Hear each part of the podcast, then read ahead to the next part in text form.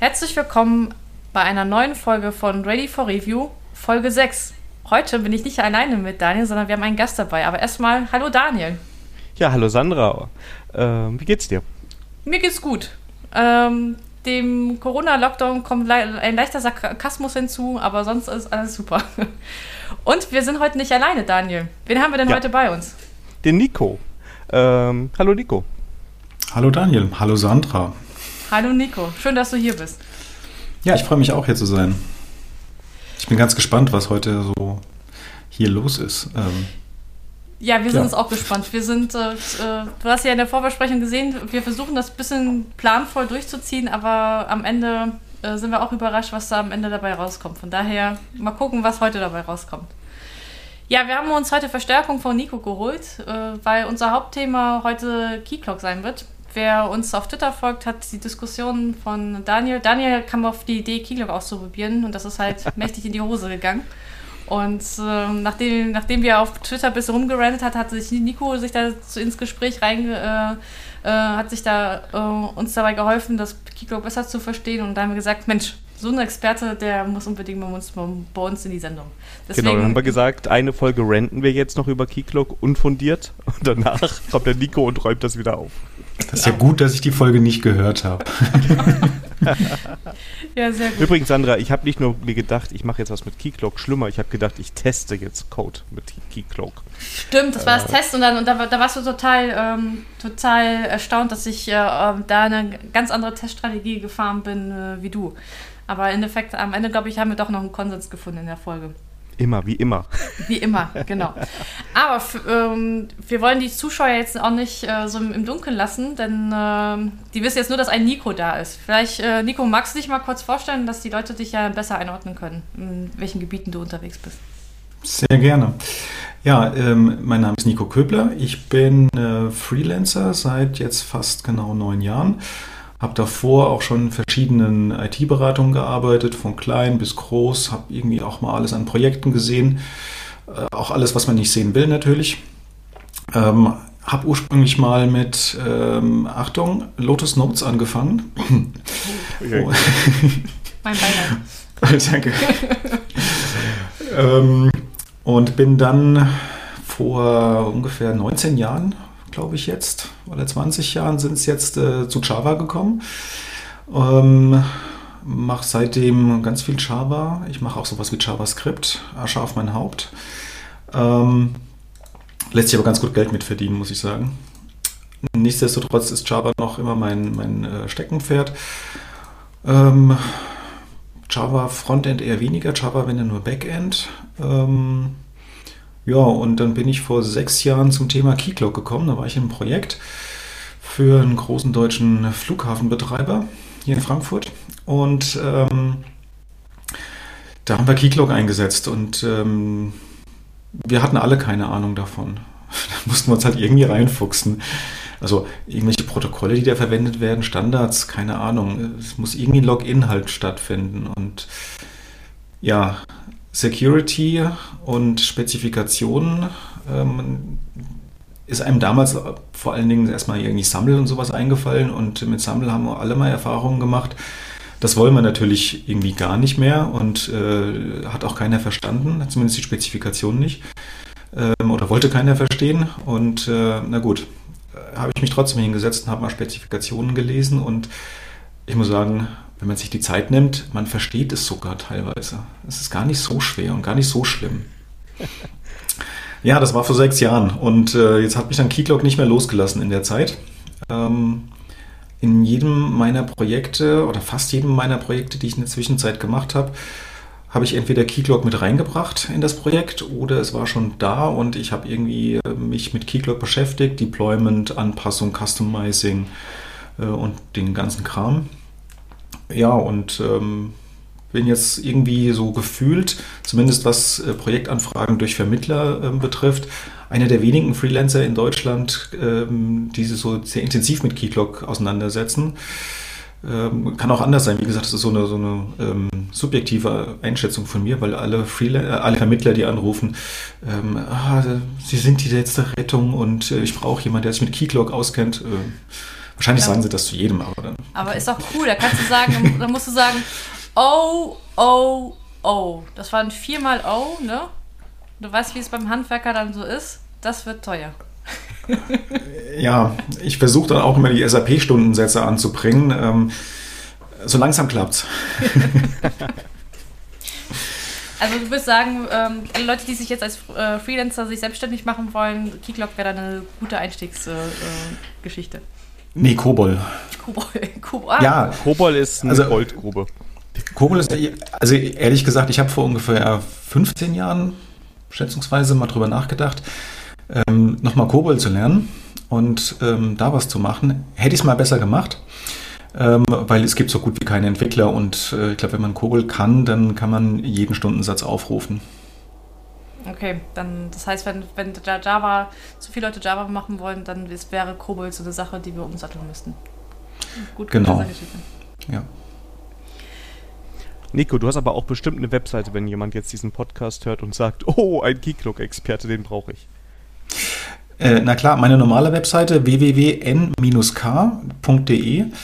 ähm, wer sich das nicht merken kann, der gibt einfach ähm, keycloak-experte.de ein.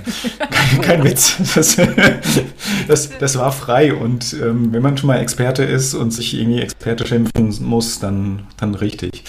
Wird auf die gleiche Seite umgeleitet. Ja, cool. Ja.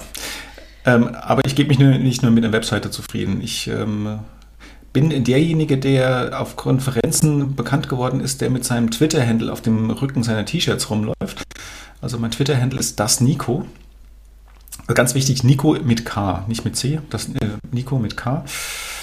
Äh, so, so wie der aktuelle Bachelor. Warum fällt mir das jetzt ein? Ich weiß es nicht. Oh Gott. Ich habe es nicht geguckt. Nein, ich habe es nicht geguckt. Ähm, ich wollte gerade fragen, es ist 19.30 Uhr, haben wir nur 45 Minuten Zeit und dann mussten zu einem wichtigen Termin. Ähm, nein, wir haben noch eine Stunde Zeit, weil es wird verschoben wegen einem Corona-Spezial. Oh. Wie so oft. Aber ja. vielleicht für unsere äh, Zuhörer, wir äh, sind, ähm, wir sind, also wir nehmen auf an einem Mittwoch, eine Woche vor Ostern. Und das ist der Tag, wo die Kanzlerin sich dafür entschuldigt, dass äh, sie den Ruhetag nicht so einfach einführen kann und sich davor keine Gedanken gemacht hat, dass man den Gründonnerstag einfach mal Ruhetag gelten lassen soll. Genau, der so, 24.3., um genau zu sein. Danke, ich habe nämlich den Kalender hier nicht offen gehabt. Schnell Themawechsel, sonst kriege ich wieder Puls. Ja, okay, gut. Ähm, wir hatten auch schon mal eine Folge gehabt, wo keine C-Wörter genannt werden durften. Also. das war sehr, sehr amüsant. Ähm, Gut, dass Keycloak mit K geschrieben wird. Ja, das, das wollte ich gerade sagen. Das wollte ich gerade sagen. Aber bevor wir ins Thema äh, einsteigen, dann ähm, würde ich mal äh, eigentlich die traditionelle Kategorie bei uns mal einführen, nämlich Family IT Support. Und äh, da hat der Daniel sich mit etwas beschäftigen, beschäftigt und da hat der Nico sofort gesagt, ja, das ist voll cool, äh, darüber können wir uns gerne unterhalten. Daniel, magst du mal das Thema einführen? Oh, die Reihenfolge ist falsch. Ach, kein Problem. I will, I will nein, nein, alles gut. Ich, ich, I will fix it for you. So. Ach so, jetzt, äh, jetzt kann ich auch drüber sprechen. Und zwar, ich habe mir vor ein paar Monaten so, so, so, ein, so ein kleines praktisches Device gekauft. Das nennt sich YubiKey. Passt heute auch super ähm, zur Folge. Und ich bin ja Security Nerd, äh, Noob, nicht Nerd oder so, äh, aber ich fand das eigentlich ganz nett, äh, so ein Device zu haben. Den gibt es in allen möglichen Ausführungen, den kann man über alle möglichen, mit allen möglichen Anschlüssen kaufen. Ähm, den kann man quasi als zweiten Faktor nutzen, wenn man sich irgendwo authentifizieren möchte. Ne? Also das heißt bei mir am, am Mac äh, das USB-C, ich habe den YubiKey jetzt auch mit USB-C. Ähm, da kann ich den dann einfach äh, anschließen und wenn ich mich dann irgendwo einlogge, kann ich, muss ich nochmal mit dem YubiKey bestätigen, dass ähm, ich das wirklich bin. Also klassischer zweiter Faktor. Ich kann das auch am Handy nutzen über NFC. Und das ist eigentlich ähm, ein schönes, kleines, praktisches Teil. Einziger Nachteil, äh, mal schauen, was der Nico gleich sagt, hat nämlich, glaube ich, auch einen, hat er gesagt. Ähm, es wird noch nicht überall unterstützt. Ja. Nico, du hast auch einen, Aber richtig? Ich, ich habe auch ein so ein, so ein Nano-USB-C-Ding, das verschwindet quasi direkt am Rechner. Ach, cool. ähm, ich weiß nicht, wo es überall unterstützt wird, wo nicht. Ich habe mir das Ding gekauft, weil ein Kunde von mir wollte mal wissen, wie das mit Keycloak möglich ist damit. Und dann äh, dachte ich mir so einen Tag vor dem Workshop, ich kaufe mir halt mal so ein Ding und probiere es mal aus. Es wird hoffentlich die Nacht reichen und war dann ganz überrascht, ähm, das geht auch schneller als eine Nacht. Äh, also zumindest die Default-Einstellung, das irgendwie als zweiten Faktor in Keycloak zu konfigurieren, äh, ist recht einfach, geht, geht sehr schnell. Kompliziert wird es dann, wenn man irgendwie mit ähm, irgendwelchen anderen Algorithmen, Schlüssellängen, eigenen Schlüsseln und so weiter arbeitet. Äh, aber das versteht ja wieder keiner oder dann funktioniert es ja nie. Äh, also Default-Einstellungen wunderbar funktioniert. Ähm, ich kann das als zweiten Faktor für meine Authentifizierung in Keycloak konfigurieren, wird unterstützt, weil Keycloak doch relativ schnell auch den, äh, diesen WebAuthn-Standard ähm, implementiert hat, unterstützt hat. Also ich glaube, WebAuthn ist jetzt seit zwei Jahren oder so ähm, offiziell, wurde verabschiedet und ähm, seit einem Jahr, so ein Jahr später, hat dann Keycloak auch das Ganze ähm, unterstützt. Also, funktioniert. Ja, also auch in Browser, ne? also sowohl im Chrome als auch im Firefox, glaube ich, wird das super unterstützt.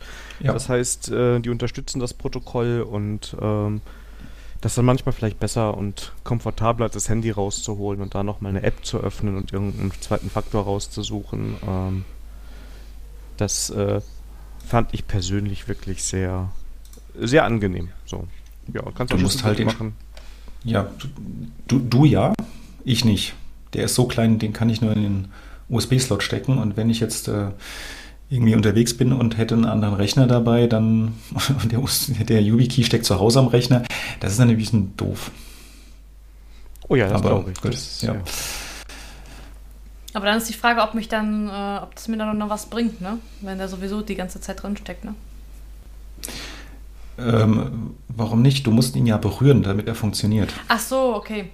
Also so. er funktioniert nicht einfach, weil er drinsteckt im USB-Port, sondern. Ach, das, ähm, da hat noch ein Knöpfchen. Okay, gut, verstanden. Genau, er hat einen Knopf, genau einen Knopf und äh, oder eine, eine ähm, touch-sensitive ähm, Oberfläche und die musst du berühren, damit dann auch die Daten freigegeben werden. Ah, Sonst okay. wird das gar nicht funktionieren. Okay, gut. Dann, äh, dann, dann macht das wieder Sinn. Dann macht das wieder Sinn. Ja, und ich habe auch noch was aus dem Family IT Support. Äh, also eigentlich war es jetzt nicht, nicht so richtig Family IT Support, aber warum auch immer haben wir die Kategorie auch so belassen. Ähm, und zwar, ich wurde auf Twitter nach der letzten Folge nochmal darauf äh, hingewiesen, ähm, was die Alternativen zu meinem Laptop waren. Also ich hatte in der letzten Folge vorgestellt, dass ich mich dann eigentlich nach langer Sucherei entschieden hatte, wieder einen ähm, Lenovo T, also wieder einen Lenovo zu nehmen und diesmal war das ein T14. Und da war die Frage von Mirko, warum keinen von Tuxedo? Und äh, da wurde man nach konkreten Gründen gefragt. Und da würde ich noch mal hier nochmal ähm, das nochmal erläutern, für, die, für den Fall, dass noch andere Leute das auch noch interessant fanden. Also ich hatte mir von Tuxedo mehrere angeschaut. Ähm, einmal das Infinity Book S14, die sechste Generation und das Tuxedo Aura 15. Äh, fürs Infinity Book habe ich mich äh, gegen entschieden, weil das ein Intel-CPU hatte oder hat. Äh, ich wollte auf jeden Fall in meinem AMD-Lager mal wieder ausprobieren. Und LAN-Anschluss hätte wie so, so ein Macintosh, äh, MacBook-like halt nur über Adapter halt funktioniert. Das war halt, äh, da wenn die Pandemie wieder vorbei ist, ich denke, ich ab und zu mal wieder zum, auch zum Kunden fahren muss mit einem eigenen ähm, Laptop und dann ist ein voll, vollwertiger LAN-Anschluss eigentlich ganz, ganz nett. Äh, der Tuxedo Aura 15 hat der hätte ein AMD-CPU, aber da war halt der Ryzen 7 noch nicht lieferbar und das scheint auch immer noch ähm, recht schwer zu bekommen zu sein. Ähm, und auch 15 Zoll, das war entsprechend dagegen. Und da kam auch noch die Gegenfrage, was ist denn ähm, äh, mit Tuxedo Pulse 14, ob ich mir den auch angeschaut hatte. Der hätte ja auch ein AMD. Ähm, ja, den habe ich mir auch angeschaut, aber da war es dagegen, weil ich kein LTE-Modul hätte mitbestellen können. Und so bin ich wieder bei Lenovo gelandet. Aber bin ich dann vollkommen zufrieden.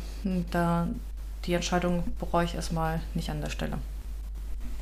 Ähm, warum war dir das eigentlich ähm, mit dem Prozessor wichtig? Also bei dem, was du arbeitest, ist doch der Prozessor verhältnismäßig egal, oder? Ähm, ja, da hast du vollkommen recht. Äh, ich habe aber gemerkt, dass ich jetzt anfange, angefangen habe, mehr zu streamen und das geht doch auf die äh, CPU, wenn du jetzt keine, ähm, keinen richtigen Grafikprozessor halt hast. Und da mhm. ähm, war AMD halt besser, beziehungsweise auch der, die integrierte Grafikeinheit war da auch viel besser. Und da ich in der Pandemie jetzt angefangen habe, auch wieder mehr zu zocken, ähm, da wollte ich jetzt, jetzt auch nicht einen zweiten Spiele-PC zu kaufen, sondern auch auf einem Laptop das machen. Und da war halt der, auch der, der nächste Punkt, wo dann ist auf eine AMD. Und der hat halt bei selber ähm, bei ähnlichem Akkuverbrauch ähm, ist halt der AMD halt effizienter äh, als der, der Intel an der Stelle.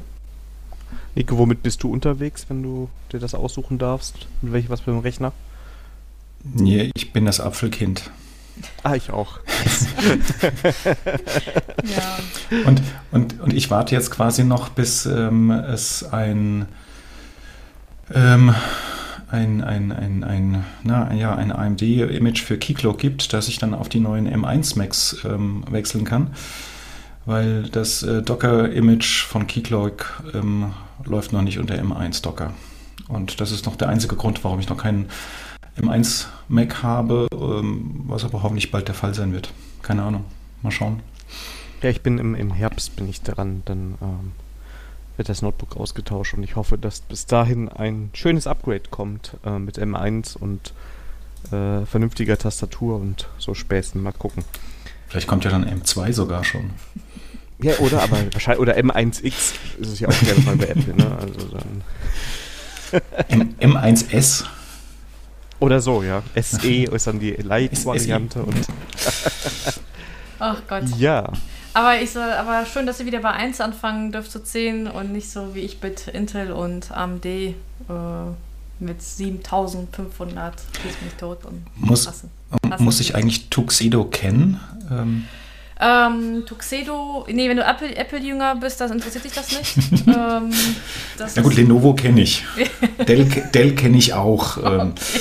Genau, ähm, also ja. äh, Tuxedo ist ein deutscher Laptop-Hersteller, der sich auf die Fahne geschrieben hat, ähm, Laptops halt für Linux-Systeme halt zu produzieren und auch eine 100% Garantie, äh, dass das auch unter Linux halt auch vernünftig halt läuft. Okay. Und äh, die machen auch nicht nur Laptops, sondern auch ähm, Desktop-PCs so, so Nano-PCs, aber halt immer mit dem, äh, immer mit dem, mit der Vision halt, dass es auf jeden Fall unter Linux halt läuft. Aber Pure Linux ist doch mittlerweile unter Developern out, habe ich so mitbekommen. Ja, ja, das Jetzt schreit, das schreit doch jeder nach Windows mit WSL 2. Ja, genau. Und, äh, und, und nach paar äh, und dann irgendwann wechseln sie doch schon wieder, wieder auf Linux. Und dann, sie feststellen, da funktioniert auch nicht so ganz. Beziehungsweise ähm, ich, ich sehe zum Beispiel bei meinen Kunden halt, äh, da mit Windows 10, da gibt es ja mal so ähm, immer die Geschichten, da muss das richtige, die richtige Windows 10 Version haben, da muss das auch vom, von der Windows-Administration auch noch freigeschaltet sein, dass sie das Linux-Subsystem halt benutzen dürfen und dann funktioniert doch nicht immer alles so, wie, wie man es denkt. Also okay, ich bin, ich mit, ich bin mit dem Linux-System ganz zufrieden, deswegen habe ich da jetzt keine. Und, äh, und mein, meine Spiele, die ich so spiele, laufen auch unter Linux, deswegen auch nicht mal das ist ein Argument, auf Windows umzusteigen. Ich bleibe auch bei meinem Mac. Ich bin da in dem goldenen Käfig gefangen und das ist okay. Obwohl, du hast ja gecheatet, äh, Daniel. Ne? Du hast jetzt einen Gaming-PC ja geholt. Äh, das ist ein Rechner, den ich dringend gebraucht habe, damit wir Streams aufnehmen können. okay, das war das. So.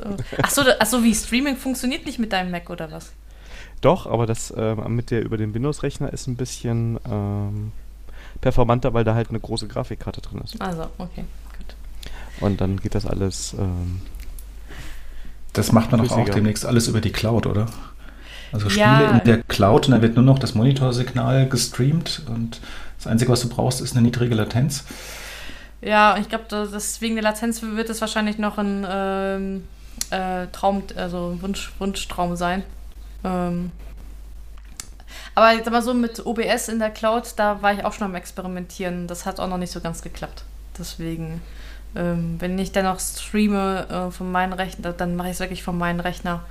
Und, äh, aber ich, ich habe da so eine Arbeitsgruppe, die äh, überlegt äh, oder experimentiert ab und an halt OBS in die Cloud halt zu bringen.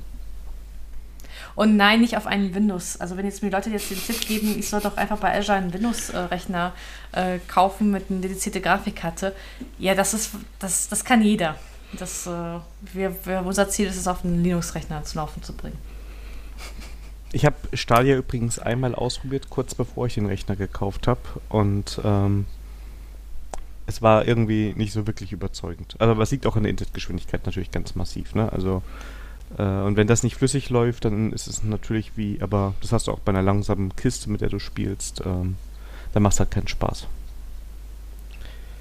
Und das war so, so mittelprächtig. Ja, ja das, dann, dann, dann lässt es das Zocken ja wieder sein. Ne? Ja, und jetzt mega Überleitung haben jetzt schon gelernt, zocken können wir nicht in die Cloud packen, aber wir können ja sonst alles in die Cloud packen. ähm. oh, Daniel, du bist der, der, der Meister der Überleitung. es war, es war ja genau. Äh, genau, wir kommen nämlich zu unserer What-If-Kategorie, ähm, wie sich treue Hörer, die treue Hörer sicherlich kennen werden. Und ähm, wir haben uns überlegt, was passiert eigentlich, wenn wir alles in die Cloud packen, weil es gibt natürlich diesen Trend irgendwie, ähm, dass auf einmal Unternehmen sagen, ach, äh, warum selber hosten, warum selber Betrieb machen, ich kann das doch alles in die Cloud packen und ähm, nur noch Fun äh, Serverless Functions und keine Ahnung was alles machen. Ähm, ja, ihr kommt ja auch ein bisschen rum. Wie seht ihr das denn so? Also kennt ihr auch solche Kunden und ähm, was denkt ihr so dazu? Ich schiebe die Kunden Richtung Serverless. also wie, wie, wie, ihr vielleicht wisst, habe ich vor vier Jahren schon ein Buch geschrieben über Serverless Computing. Damals, als noch kein Mensch was davon wissen wollte und jeder gesagt hat, das wird sowieso nichts werden, das kommt sowieso nicht. Ähm, jetzt äh, beschäftigt sich jeder damit. Genau, das wollte ich ähm, gerade sagen, denn der Nico ist nicht nur ein Key-Clock-Experte, der ist auch, der ist auch ein, ein Serverless-Experte. Also, Daniel, ihr habt was gemeinsam. Ihr habt, ihr habt, ihr habt schon mal ein Buch geschrieben. ich, ich sehe schon, man wird hier gleich als Experte betitelt, wenn man das Wort nur mal ähm, schreiben konnte. Also, so, so bin ich ja, auch damals als Quereinsteiger. Experte. Ja. ja. Also, so äh, also Nico, jetzt, jetzt tust du uns ein bisschen Unrecht, ne? Also, äh, nee, nee, nee, ich habe nee, ich hab, ich hab schon abgewartet, bis du das äh, Buch erwähnt hast. Ne? Also, ich muss, ich muss ja sagen, ähm, ich bin ja damals zur, ähm, zur Dotcom-Blase ähm, im Jahr 2000 in die IT-Branche gekommen. Ich bin ja so typischer Quereinsteiger ähm, ursprünglich Tontechnik studiert. Oh, das ist interessant. Das ist mal super. Immer, das haben wir gleich ein Thema. Bevor wir zum Thema müssen wir uns nochmal Tontechnik noch unterhalten. Okay. Und äh, ich war damals, ich konnte Java schreiben. Also ähm, J-A-V-A konnte ich flüssig schreiben und war damals also IT-Experte. Das war in den 2000ern so. Weiß nicht, ähm, wer von den Zuhörern sich da noch dran erinnern kann. Ähm, steigende und stürzende Aktienkurse von ähm, irgendwelchen IT-Startups ähm, ja, so bin ich damals dazu gekommen. Ich war Experte. Ich konnte nichts, aber war Experte. Aber äh, das musst du mir jetzt mal raten, weil das, das wusste ich nicht, warum, obwohl wir uns doch schon von ein paar Konferenzen äh, äh, schon kennen. Wie bist du von Tontechnik auf IT gekommen? Oh, lange Geschichte. Ähm, ich habe direkt in der Tontechnik nach meinem Studium keinen Job bekommen habe dann erstmal bei einem Deutschlandvertrieb für Musikinstrumente und Audiotechnik im Verkauf gearbeitet, bin von dem Verkauf, also ähm, Großhandel, ähm, Büro, Innendienst, ähm, Verkauf ähm, ins Marketing gewechselt. Ähm, Im Marketing musste man sich irgendwie mit irgendwelchen ähm, äh, Kalkulationen auseinandersetzen, sprich Excel-Tabellen. Wir hatten irgendwelche megamäßig verbundenen Excel-Tabellen, so vier oder fünf Excel-Dateien, also nicht nur Sheets, sondern wirklich Dateien miteinander verbunden waren. Und dann hieß es, ähm, oh, der Köbler kennt sich gut mit Excel aus, der macht mal unsere Webseite. Geil. ja, und so bin ich dann halt da reingerutscht. Und äh, dann äh, saß ich in der IT-Abteilung und ähm, Lotus Notes damals. Und dann hatten wir auch so eine Beratung im Haus und dann habe ich gemerkt, so, ah, was die uns erzählen, das, das, das ist ja nichts Neues, das weiß ich auch. Ich sitze auf der falschen Seite des Tisches. Ja, und so bin ich in die Beratung dann gekommen. Und mein, mein erstes Bewerbungsgespräch, ich komme hin und ähm, war eine ähm, Beratung in Darmstadt, äh, gibt es jetzt nicht mehr. Ähm, ich komme hin und äh, guten Tag, ich äh, bin hier zum Bewerbungsgespräch. Ah, schön, dass Sie da sind. Wollen Sie einen Sekt? Ja, und dann wusste ich jetzt nicht, was ich sagen sollte. Die haben da gerade einen Geburtstag gefeiert von Mitarbeiterin und ähm, war noch Sekt übrig. Und dann dachte ich, wenn ich jetzt Nein sage, ähm, ist es unfreundlich. Ähm, wenn ich Ja sage, heißt er säuft. Also blöde Situation. Aber gut. Ich bin dann genommen worden, weil, weil ich so gut ins Team, nee, weil ich so gut ins Team passen würde. Das heißt, du hast die, ja, die Frage mit Ja beantwortet. Äh, ich habe höflich äh, abgelehnt, habe gesagt, ich würde gerne, wenn ich nicht im Auto da wäre. Ah, sehr gut, sehr gut. Ja, also gerade die Kurve bekommen. Das, das, das, ja, so, so bin ich halt in der IT gelandet und ähm, von Lotus Notes Java zu Keycloak, zu Serverless Cloud. Ja gut, aber anscheinend äh, gefällt es dir, sonst, sonst wäre es ja wieder zurückgegangen, ne? Ähm, grundsätzlich gefällt es mir, äh, aber ich muss natürlich gestehen, wie so viele von uns, also ich weiß nicht, wie es euch geht, aber vielen, mit denen ich spreche, die denken natürlich schon mal drüber nach, so äh, war das jetzt alles so mit ähm, Programmieren und IT und ähm, Nee, in eine Leitungsposition will ich nicht. Ähm, ich will ja eigentlich, wenn dann weiter programmieren, aber irgendwie auch doch was anderes machen als nur programmieren. Äh, und so denke ich natürlich auch ab und zu mal drüber nach, ob IT ähm, äh, das Ding sein wird, was ich bis zur Rente mache. Ich glaube, ich mache es noch ein paar Jahr, Jährchen lang, aber ob es wirklich bis zur Rente ist, keine Ahnung. Ja, Momentan bin ich glücklich. Das, das, das denkt, ja, das ist halt immer, das ist halt immer so Wellen, ne? Das kommt ja immer auch auf die Projekte an, die man gerade macht und ähm, ja. mit, mit, mit, mit, welchem Blödsinn man halt gerade zu tun hat, ne? Das ist halt, äh, aber ja, ich, ich kenne das Gefühl. Nee, warum ich auf Tontechnik so, ähm, so jetzt auch drauf abgefahren bin, denn ähm, äh, mein Neffe ist grad, hat, macht gerade Abitur und äh, der hat sich mit sich gerungen, halt, was er machen soll. Und der hat echt eine Affinität äh, zur, zur, zur, Tontechnik. Das macht ihm auch Spaß. Das heißt, wenn ich bei mir im Keller was brauchte für, für als Equipment, für die Mikrofone, dann habe ich meinen Neffen gesagt, du, wir fahren zum Music Store. Ähm, hier ist dein Budget. Das sind meine Anforderungen. Kauf mir was. und äh, da war ich die beste Tante ever. Und ja, dann dann, ähm, und dann, wo er so zum, zum, äh, zum Berufswahl ist, ey, gut, natürlich habe ich ihm versucht, IT schmackhaft zu machen, aber ähm, ja, so, das war nicht. Und dann äh, mal überlegen, was, was er so gerne, was machst du gerne? Ja, eigentlich Tontechnik, ja, dann, dann, dann macht er was mit Tontechnik. Und das Coole ist, jetzt hat er auch einen Ausbildungsplatz äh, zum Tontechniker halt bekommen, trotz äh, Pandemie. Deswegen, ähm, ja, sehr ist, schön. Was ich sehr cool fand, weil, also bei, bei ihm merkt man halt, er brennt für das Thema und äh, ähm, dann finde ich auch, dass ich, äh, dann sollte man auch, auch den Weg einschlagen für, für Themen, die man brennt. Und wenn es dann nicht mit der Tontechnik nicht wird, dann werde ich auf jeden Fall auf dich verweisen, Nico.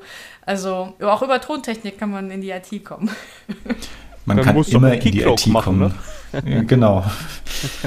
ja, also ich, es gibt viele, viele Musiker auf jeden Fall in der, ähm, in der IT-Branche, in der Softwarewelt. Ähm, viele, viele, viele Gitarristen, viele Schlagzeuger habe ich so mitbekommen. Ja, ich kenne da ähm, auch so ein ähm, paar. Es gibt, es gibt komischerweise, ähm, habe ich die Erfahrung gemacht äh, von Quereinsteigern, viele Pfarrer oder viele Theologen, nicht Pfarrer, sondern Theologen, die sind dann meistens so im, im Umfeld ähm, Mediator oder Projektmanagement oder sowas äh, tätig. Ja, ja. Äh, die, können, die können ja gut reden. Und vermitteln, also zwischen uns. genau. Und die, die Zwischentöne können sie besser einfangen ja. als unser eine. Ja. Von, ja. ja. so viel zu, wir packen alles in die Cloud. Haben wir gut umschifft, das Thema, ja. ja genau, aber direkt hart Backboard und dann. aber Nico, nicht wundern, das geht bei uns immer so ab. Also. Ah, ja, das hier war jetzt schon eine Aus Ausreißer, so haben wir es auch nicht hingekriegt. nee, gut, aber genau, aber auch Tontechnik können wir in die Cloud packen. Ähm, serverless. Aber das, äh, genau, nein, nein, nein, nein, Sekunde, jetzt will ich auch noch mal ein paar was nachfragen. Achso.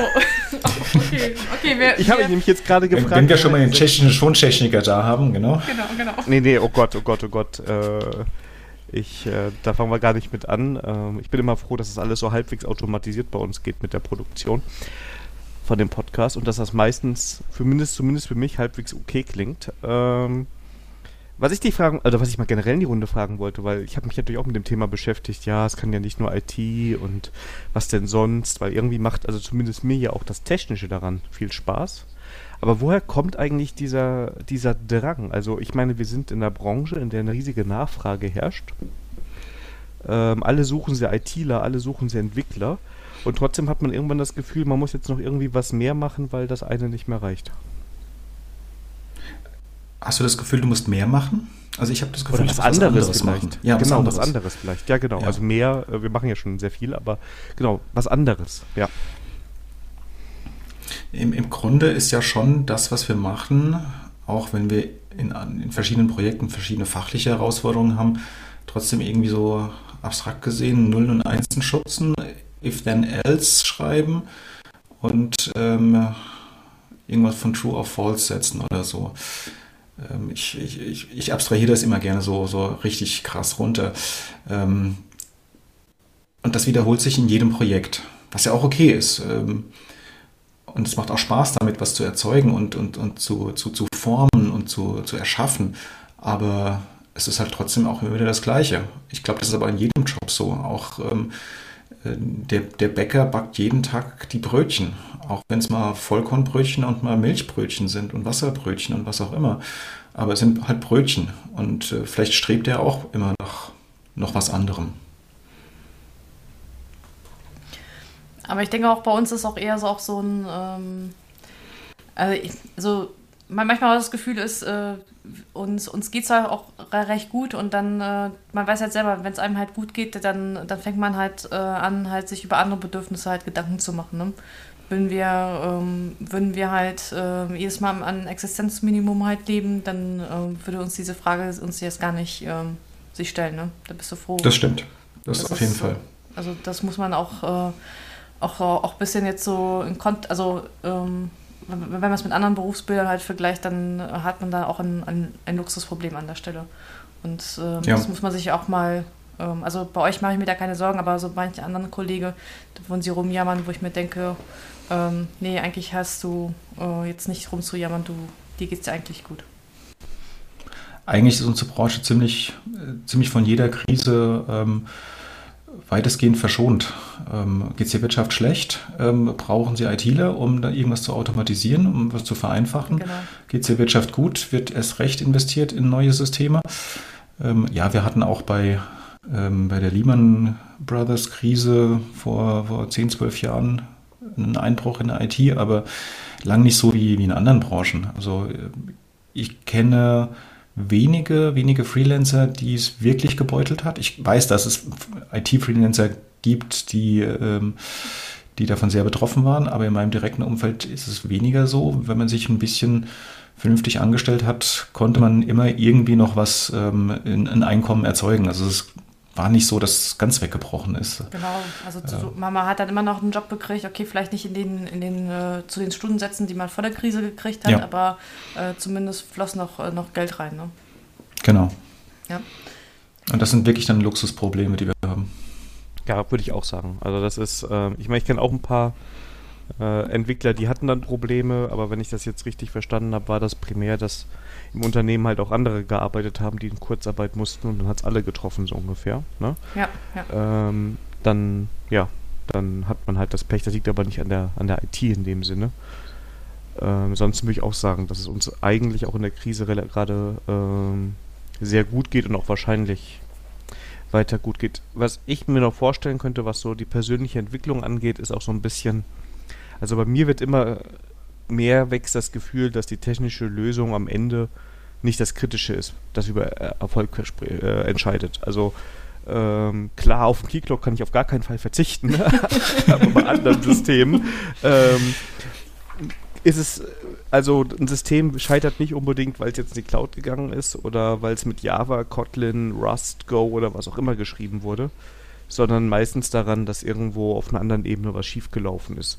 Das kann, ich sag mal, was sein wie ähm, Teamstrukturen, die nicht richtig geklappt haben, wenn wir mal so in diese Scrum Master äh, Teammanagement und Coaching-Rolle reingucken oder halt auch wirklich Anforderungen, dass da was nicht ordentlich entwickelt wurde, keine richtige Priorisierung ne? und das Produkt in die falsche Richtung entwickelt wurde. Aber die IT selber, die Technik, ich weiß nicht, wie ihr das seht, aber ist ganz selten ähm, der kritische Faktor.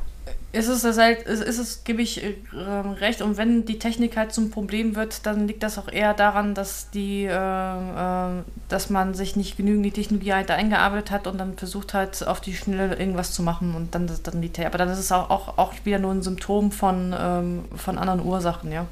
ähm, dann, dann, äh, dann denkt man, ist die Technik das Problem, aber eigentlich ist dann ähm, schlecht eingesetzte Technologie ist dann auch nur ein Symptom für andere Probleme. Das, äh ich erinnere mich nur an eine Sache und das ist trotzdem ein Erfolg geworden. Das ist schon einige Jahre her. Ähm, ich hoffe, ich kriege es auch richtig zusammen, aber ich glaube, Twitter wurde früher in, in Ruby on Rails entwickelt. Ja. Und wenn ich das richtig mitbekommen hatten, hatten die irgendwann das Problem, dass man dann nur eine Datenbank anbinden konnte an äh, Rails. Und ähm, die hatten deshalb halt technische Probleme, weil sie dadurch Performance-Probleme irgendwann gekriegt haben, weil sie dann so viel rumgetrickst haben, wie es ging, aber eigentlich die technische Entscheidung, die am Anfang getroffen wurde, äh, nachträglich betrachtet vielleicht nicht so gut gewesen ist. Naja, gut, aber ähm, vielleicht, vielleicht war, war, das, äh, war das am Anfang doch eine gute Entscheidung, weil sie äh, Ruby und Rails halt kannten und um schnell mal zu gucken, ob die Idee überhaupt fruchtet, war das wahrscheinlich dann wieder die richtige Entscheidung. Ne? Also ich meine, mhm. das ist dann, ähm, dass du dann die Technologie halt austauschst, das finde ich an der Stelle ähm, total valid. Also das habe ich bei meinen Projekten auch ja. gemacht. Wir sind jetzt auf Also wenn du was ja. wenn du was Neues anfängst und weißt überhaupt nicht, wie es performen wird, du hast natürlich die Hoffnung, dass du ähm, das Ding rockst auf der ganzen Welt. Aber wenn du nicht weißt, wie es performen wird und ähm, du fängst mit irgendwas an und kommst dann in das Problem der Performance rein, dass die nicht mehr ausreicht, weil die ganze Welt dein Tool nutzt, dann hast du aber vieles richtig gemacht. Genau. Dann ist, und dann kannst wie, du immer wie Sandra sagt, in die Cloud packen. Genau, wie Sandra sagt, die, die Technik, das, das Performance-Problem der Technik ist dann nur ein Symptom davon, dass du sonst ja. alles richtig gemacht hast. Und ähm, das kannst du, das kannst du lösen eine, eine schlechte Kommunikation im Projekt oder im Team ist meines Erachtens viel schwerer zu lösen als ähm, jetzt eine technische Herausforderung. Ja, genau, die, die, wenn, wenn die Leute anfangen zu menscheln ne, und das halt äh, einfach von der Chemie halt nicht passt, ähm, dann das, das ist äh, schwieriger zu lösen, als dann Technologien halt ähm, auszutauschen. Ja. Dann, ja. Ich, äh, dann, dann brauchen wir wieder die, die Theologen als Mediator. Ja, genau. Ich finde, das sind aber wirklich mit die Rollen, die am meisten unterschätzt werden. Also ich kenne genug Projekte, ich weiß nicht, wie es bei euch ist, wo dann am Ende doch lieber am Scrum Master zum Beispiel gespart wird, weil ja, der macht ja eigentlich nichts. Ne? Also ja, genau. Termine reinstellen, das kann auch ein Entwickler machen und so eine Retro, das schaffe ich als Chef auch, die halte ich dann alle zwei Wochen. Dann können mir die Leute ja sagen, was nicht in Ordnung ist. Ne? Also von daher, ähm, aber ne, das ist dann vielleicht eher das Problem, äh, dass an diesen Rollen dann gespart wird. Das stimmt. Es ist ja das, ist ja das selbstorganisierende Team. Und wenn ich ein selbstorganisierendes Team habe, brauche ich ja auch keinen Scrum Master.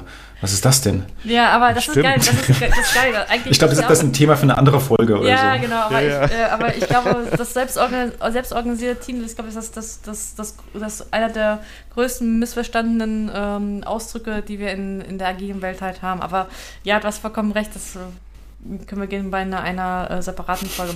Aber ich würde das gerne mit. Ich kann das noch mit einer Sache toppen ja? und dann können wir wieder zum Thema gehen. Ein selbstorganisiertes Team voller Fullstack-Entwickler. Ah, immer Buzzword. Also Buzzword voller Fullstack DevOps Engineers. Oh, okay, hast gewonnen.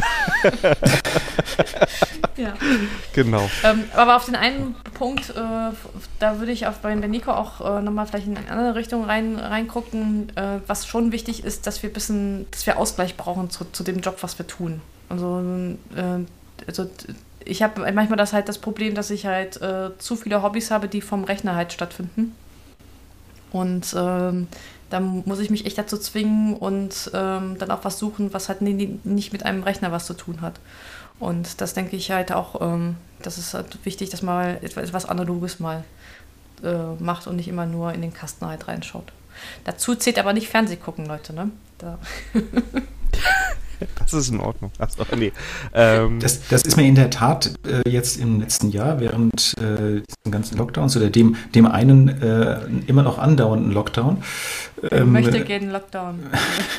ähm, eigentlich einfacher gefallen als zuvor, weil also zumindest war es für mich so, ähm, ich sitze den ganzen Tag zu Hause in meinem ähm, Homeoffice vom Rechner, bin nicht mehr beim Kunden und dann habe ich abends keine Lust mehr zu Hause in meinem Büro vorm Rechner zu sitzen. Davor war ich auch häufig beim Kunden unterwegs und dann kam ich abends nach Hause und habe mich abends nochmal zu Hause vor meinen Rechner gesetzt, ähm, um irgendwas zu machen. Ähm, da habe ich jetzt gar keine Lust mehr dazu abends, weil ich den ganzen Tag schon in meinem Kabuff hier sitze. Ähm, und, und, und mache abends jetzt irgendwie doch lieber was, nicht vom Fernseher, aber äh, irgendwas Richtung Sport oder ähm, ich unterhalte mich mal mit einer Frau. Äh, die ist auch ganz glücklich darüber. Okay, Nico, das kommt jetzt sehr missverständlich. Corona hat Sie versteht meine das Ehe schon. gerettet, ja. ja, äh, why not? Ja, nee, ja. so, so schlimm war das nicht. Ähm, aber also mir ist es äh, leichter gefallen, ähm, durch den, den Lockdown mich mit anderen Dingen zu beschäftigen als, ähm, als davor. Ähm, ich habe das letztes, letzte Woche gerade im Gespräch irgendwie erst rausgefunden, warum das so war. Ich glaube, dadurch, dass ich einfach, einfach weniger ähm, Reisezeit auch hatte, habe ich mehr, mehr Freizeit, mehr Quality, nein, Quality Time will ich nicht verwenden, das ist ein schrecklicher Begriff, mehr Zeit ähm, zu Hause, die ich ähm, besser nutzen kann. Also ich bin nicht irgendwie morgens eine Stunde, abends eine Stunde irgendwie auf der Autobahn, im Zug oder sonst irgendwo. Ähm, habe keine Hotelübernachtung, wo ich von zu Hause weg bin. Ich bin wirklich zu Hause und kann jederzeit zu Hause ähm, das, das sinnvoll nutzen, um da irgendwie ähm, mal ein paar Bilder aufzuhängen. Ähm, jetzt nach, nach sechs Jahren im Haus haben wir endlich die letzten Lampen aufgehängt. Ähm, ja, ähm, weil ich eben zu Hause bin, weil ich nicht mehr unterwegs bin. Und je mehr unter, ich unterwegs bin, desto mehr will ich dann zu Hause entweder noch was vom Rechner machen, was auch immer, ja, Mhm. nur mal schnell die Mails checken. Ähm, oder ähm, ich will einfach nur ausruhen und jetzt weniger Reise, mehr produktive Zeit und dann auch zu sagen, so, jetzt habe ich acht Stunden vom Rechner gesessen, habe gearbeitet, jetzt mache ich echt mal was anderes. Das, irgendwie, mir fällt es leichter. Ja, würde ich so unterschreiben. Ich weiß, dass es anderen anders geht, dass die ja vielleicht auch kein Ende finden können. Aber ähm, ich irgendwie hab's, ich schaff's besser jetzt ähm, abends auch um 5, 6 Uhr, je nachdem, ähm, den, den Stift fallen zu lassen oder ähm, die, die Maus abzuschalten und ähm, den Rechner zu sperren. Und dann gehe ich aus dem Büro raus und komme erst wirklich nächsten Morgen wieder rein. Ja, da, da, da gebe ich recht, das hilft ungemein, dass, äh, dass ich auch ein eigenes Arbeitszimmer habe und wenn ich keinen Bock mehr auf den Rechner habe, dann mache ich die Tür halt zu und dann ist halt gut und dann, dann wird halt was anderes gemacht. Ja. Definitiv. Wobei ich immer noch bei unserem Beruf gut finde, dass sich dieser Technik-Part manchmal auch wie Hobby anfühlt. Ne? Also das ist ja auch vielleicht einer der Gründe, warum manche, äh, Nico das eben erwähnt, äh, nicht so richtig loslassen können, weil dann guckt man sich doch nochmal das neue Framework oder die neue Technologie an, spielt mit äh, der neuen Keycloak-Version rum, keine Ahnung, und empfindet dabei irgendeine Form der Erholung, weil man es halt gerne macht. Trotzdem habe ich auch bei mir beobachtet, dass ich doch eher pünktlich Feierabend dann mache und dann macht man was anderes. Ja. Mhm.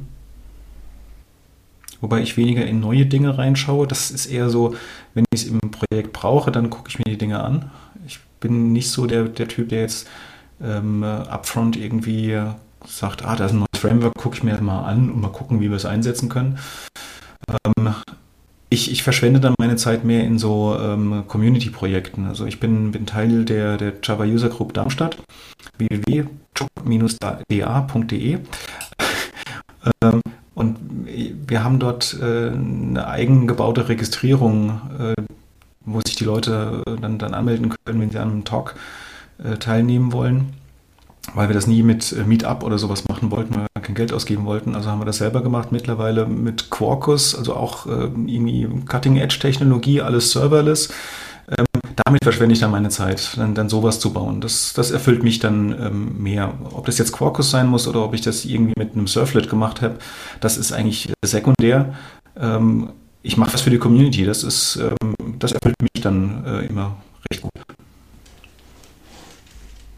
Sandra ist so ein ähnliches äh, Softwareprojekt. Ja. Ich habe so ein ähnliches Softwareprojekt, äh, das könnte ich im Fam- Family IT Support jede Woche erwähnen. Ich habe für meinen Vater so eine Kundenverwaltung geschrieben, wo immer wieder was äh, dran gemacht werden muss. Und das ist dann eigentlich auch mal ganz cool, da was äh, zu, zu entwickeln, ähm, was dem da weiterhilft, ne? äh, Community-mäßig, ja. Finde ich aber auch ziemlich cool. Vor allem auch technologisch jetzt halbwegs modern, ne? Ja, und Mhm. dann, das sind super Sachen, wo du dir einfach mal Sachen ausprobieren kannst, äh, unter Realbedingungen, äh, die du gerade im Projekt zum Beispiel dann nicht unbedingt ausprobieren würdest. Ne?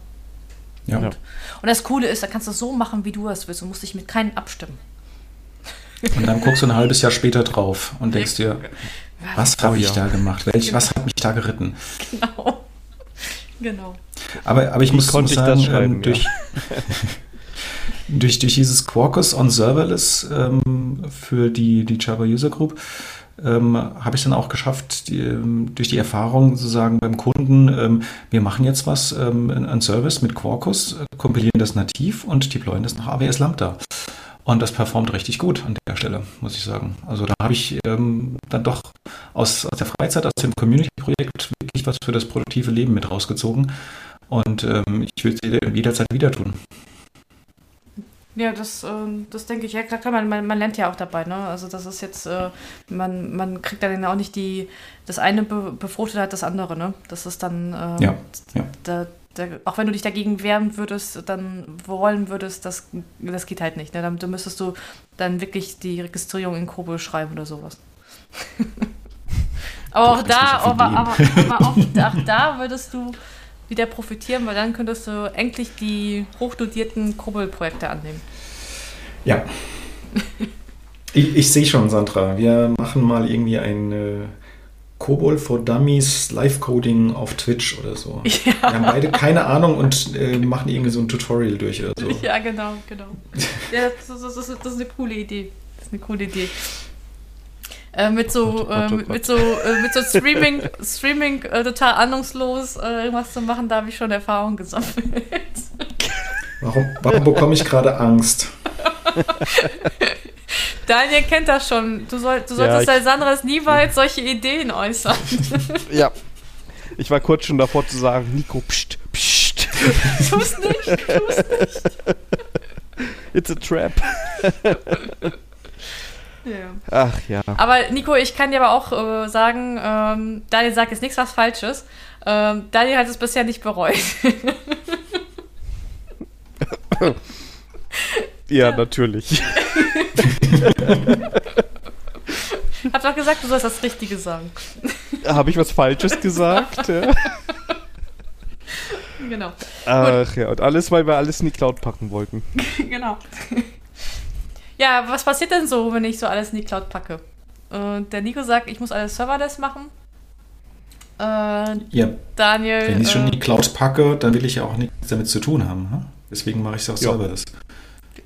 Ja. Das gut. ist so ein bisschen, also Ketzer sagen, das ist so ein bisschen wie mit PHP früher. Ja? Ähm, mein PHP-Skript bei Strato hochgeladen, ähm, habe ich mich auch nicht so gekümmert, ob der Server läuft oder nicht. Und jetzt lade ich halt meine Funktionen zu AWS Lambda hoch. Ist ein bisschen ketzerig, ja. Aber, ja, ähm, äh, interessant. Also morgen, äh, also nach, nach, nach dieser, nachdem diese Folge veröffentlicht wird, gehen die Gerüchte, dass äh, Serverless das neue PHP sein ist. Ist wie PHP. Das, das war, das also war wir haben das alle schon. schon vor. Das haben wir genau. vor zehn Jahren schon so gemacht. Das war genau. auch. Und du, du, du deployst dann auch wahrscheinlich direkt aus der IDE, ne? So wie, so wie früher Immer. beim PHP. Immer. nein, nein, ich mache ich mach, ich mach eine Live-Session ich mache eine Live-Session auf den Server auf und editiere die Datei auf dem Server. Ja, das ist, genau, das haben wir damals, ich war im Projekt gewesen, wo ich so alte Delphi-Entwickler waren, äh, dabei waren und die haben gesagt, ja, die verstehen das nicht, warum ich noch so ein Bildtool brauche und äh, Repository Manager. Früher haben wir doch auch alles ähm, äh, aus der Idee heraus, haben wir auf Production gestellt und einfach die Änderungen auf der Produktion gemacht. Ja, ja aber Entschuldigung, das kann ich auch, auch machen. Ich mache AWS auf, Lambda, kopiere meinen JavaScript-Code raus, rauf, fertig. Genau. Ja. Also das geht alles schon. Das ist nicht die Frage. Dann mache ich das auch direkt in Anführungszeichen auf dem Server. Ja? Ja, ja. Noch ein Lambda, äh, noch ein API-Gateway davor hängen, zack, fertig. Also, liebe zu, zu, Zuhörer, das mit diesen ganzen Continuous Pipelines und Kubernetes und sowas, das ist alles für den Arsch. Einfach AWS Lambda-Editor auföffnen, fertig. Genau. JavaScript oder Python. Und los und geht's. Ja. Das Glück ist euer Holt. Oder so. Was kann da schon schief gehen? ja. Alles. Alles. ja gut, aber das heißt, dann, äh, ja, Daniel? Ich wollte jetzt, ich ich wollte jetzt gerade schon mal nochmal nachfragen, wenn ich jetzt alles in die Cloud packe, äh, verheirate ich mich dann direkt mit einem Cloud-Anbieter oder muss ich Cloud-agnostisch sein? Du kannst natürlich auch äh, deine, Daten und äh, Funktionen oder dein, dein, deine Logik, wie auch immer die aussieht, über mehrere Cloud-Provider verteilen. Ich glaube, ähm, Stimmt, ja. hinsichtlich der, der Programmierung ist das alles kein Problem. Also ähm, du kannst den gleichen Service ähm, von der Implementierung her in Cloud A und Cloud B deployen. Die Erfahrung, die ich gemacht habe, ist halt, die Deployment-Modelle sind komplett unterschiedlich. Also wie kriege ich überhaupt meinen Kram in die Cloud rein? Ähm, ja, selbst, selbst wenn ich sage, ich will agnostisch bleiben und mache das auf, auf Kubernetes oder so, ähm, dann muss ich nicht. ja in der äh, erstmal das. Das ist wie mit, mit ähm, äh, Java EE früher. Genau, ich sag immer, ich sag immer Kubernetes ist das Kubernetes ist das neue Java EE. genau. Stehe steh ich dazu. Ich bin, ich bin Kubernetes-Hasser. Ich mag es überhaupt nicht. Geh mir weg mit dem Kram. Ähm, Du, ja, ich, also, also mal so, ich bin ähm, ähm, auch ein Kubernetes-Skeptiker, äh, äh aber gerade äh, weil ich Skeptiker bin, werde ich irgendwie geholt, um immer Kubernetes-Probleme zu lösen. Ich weiß auch nicht warum. Also, aber. Nö, ich, ich, ich, kann das nicht. Ich bin auch, also. Ähm, ich finde es auch schon schrecklich genug, bei Nicht-Kubernetes-Projekten mit so viel YAML-Zeug zu arbeiten, weil irgendein Leerzeichen bei der Einrückung übersiehst du immer und dann weißt du nicht, warum es nicht funktioniert. Und ähm, ich, ich finde das ganz, ganz schrecklich, sowas. Ähm, aber wo war ich stehen geblieben? Alles in die Cloud, agnostisch. Ja, selbst, selbst mal angenommen, du kannst ähm, dein, dein, dein Service oder dein Image irgendwie so bauen, damit du das Image in deinen AWS äh, Kubernetes Cluster schieben kannst und in dein Azure gemanagt ähm, Kubernetes Cluster. Ähm, Jetzt muss ja jemand noch das, das ähm, Kubernetes dort irgendwie äh, auch betreuen. Das ist zwar ein Managed Service, aber trotzdem muss es ja aufsetzen und konfigurieren und, und betreuen. Ähm, es ist ja nicht so, dass dir wirklich alles abgenommen wird. Auch bei Serverless wird ja nicht alles abgenommen. Du musst ja trotzdem wissen, ähm, wie viel Speicher, wie viel CPU, wie viel Netzwerk brauchst du und was brauchst du sonst noch für Ressourcen. Also es wird dir einiges abgenommen, du musst trotzdem noch viel wissen und das ist von Cloud zu Cloud komplett unterschiedlich. Also die gesamten Deployment- und Betriebsmodelle da habe ich noch keinen gemeinsamen Nenner gefunden, ähm, der, der, den man verwenden kann. Ja, es, vor allem ist es ja auch das nicht im Interesse von den Cloud-Anbietern. Ne? Also wenn genau. ich die AWS wäre, dann hätte ich null Bock drauf, dass du einfach zu Azure abhauen kannst. Ähm, trotzdem gibt es natürlich genug Firmen, äh, die sagen, nee, wenn wir jetzt Cloud gehen, müssen wir unabhängig vom Cloud-Anbieter sein. Wenn die AWS morgen teuer wird, dann wollen wir innerhalb von Minuten woanders hin migrieren können. Und ich glaube, dass das, äh, also es geht bestimmt irgendwie, aber äh, das äh, ist schon teuer. Aufwand.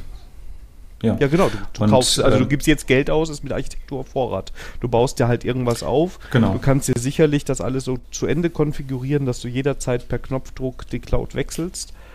Aber ähm, für das, für den Fall, dass ein Cloud-Anbieter dir sagt, auf einmal, oh nee, jetzt sind wir super teuer, jetzt zocken wir euch alle ab, weil das ist unser Businessmodell, äh, weiß ich nicht.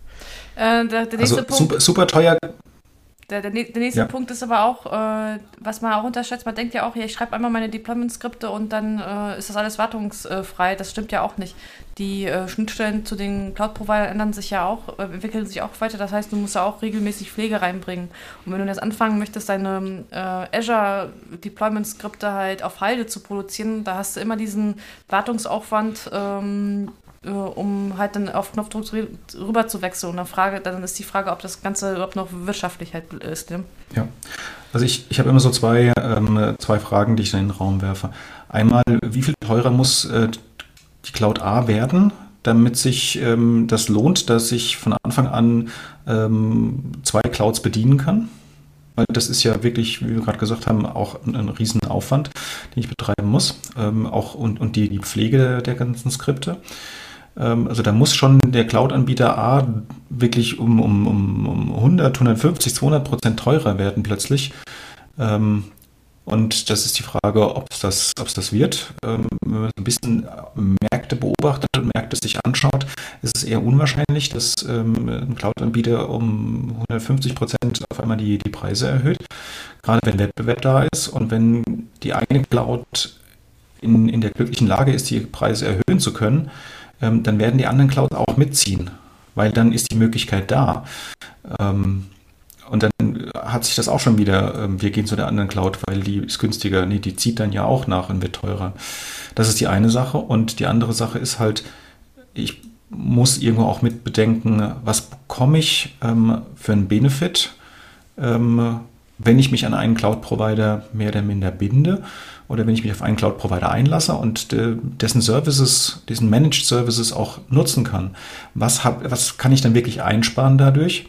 An, ähm, an Zeit, an, an Personal, an Know-how und so weiter, ähm, was ich dann dem, dem Cloud-Anbieter natürlich an, an Geld bezahle aber der es vielleicht deutlich besser kann und ähm, ich viel mehr Funktionalität auch rausholen kann, als wenn ich jetzt versuche, möglichst agnostisch zu bleiben und dann aber auf einem hohen Level ähm, irgendwas habe und ähm, viel selber implementieren muss und viel selbst äh, Know-how auch aufbauen muss, was ich vielleicht gar nicht will.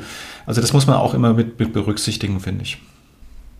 Ja, und vor allem finde ich, du hast ja auch Experten dann, ne? Also wenn du ein Team, du arbeitest jetzt und entwickelst dich für von mir aus Azure ja, dann bauen deine, deine Mitarbeiter Expertise auf, werden richtig gut da drin. Das ist ja auch wieder ein Kostenfaktor, den du berücksichtigen musst, wenn du den Cloud-Anbieter wechselst.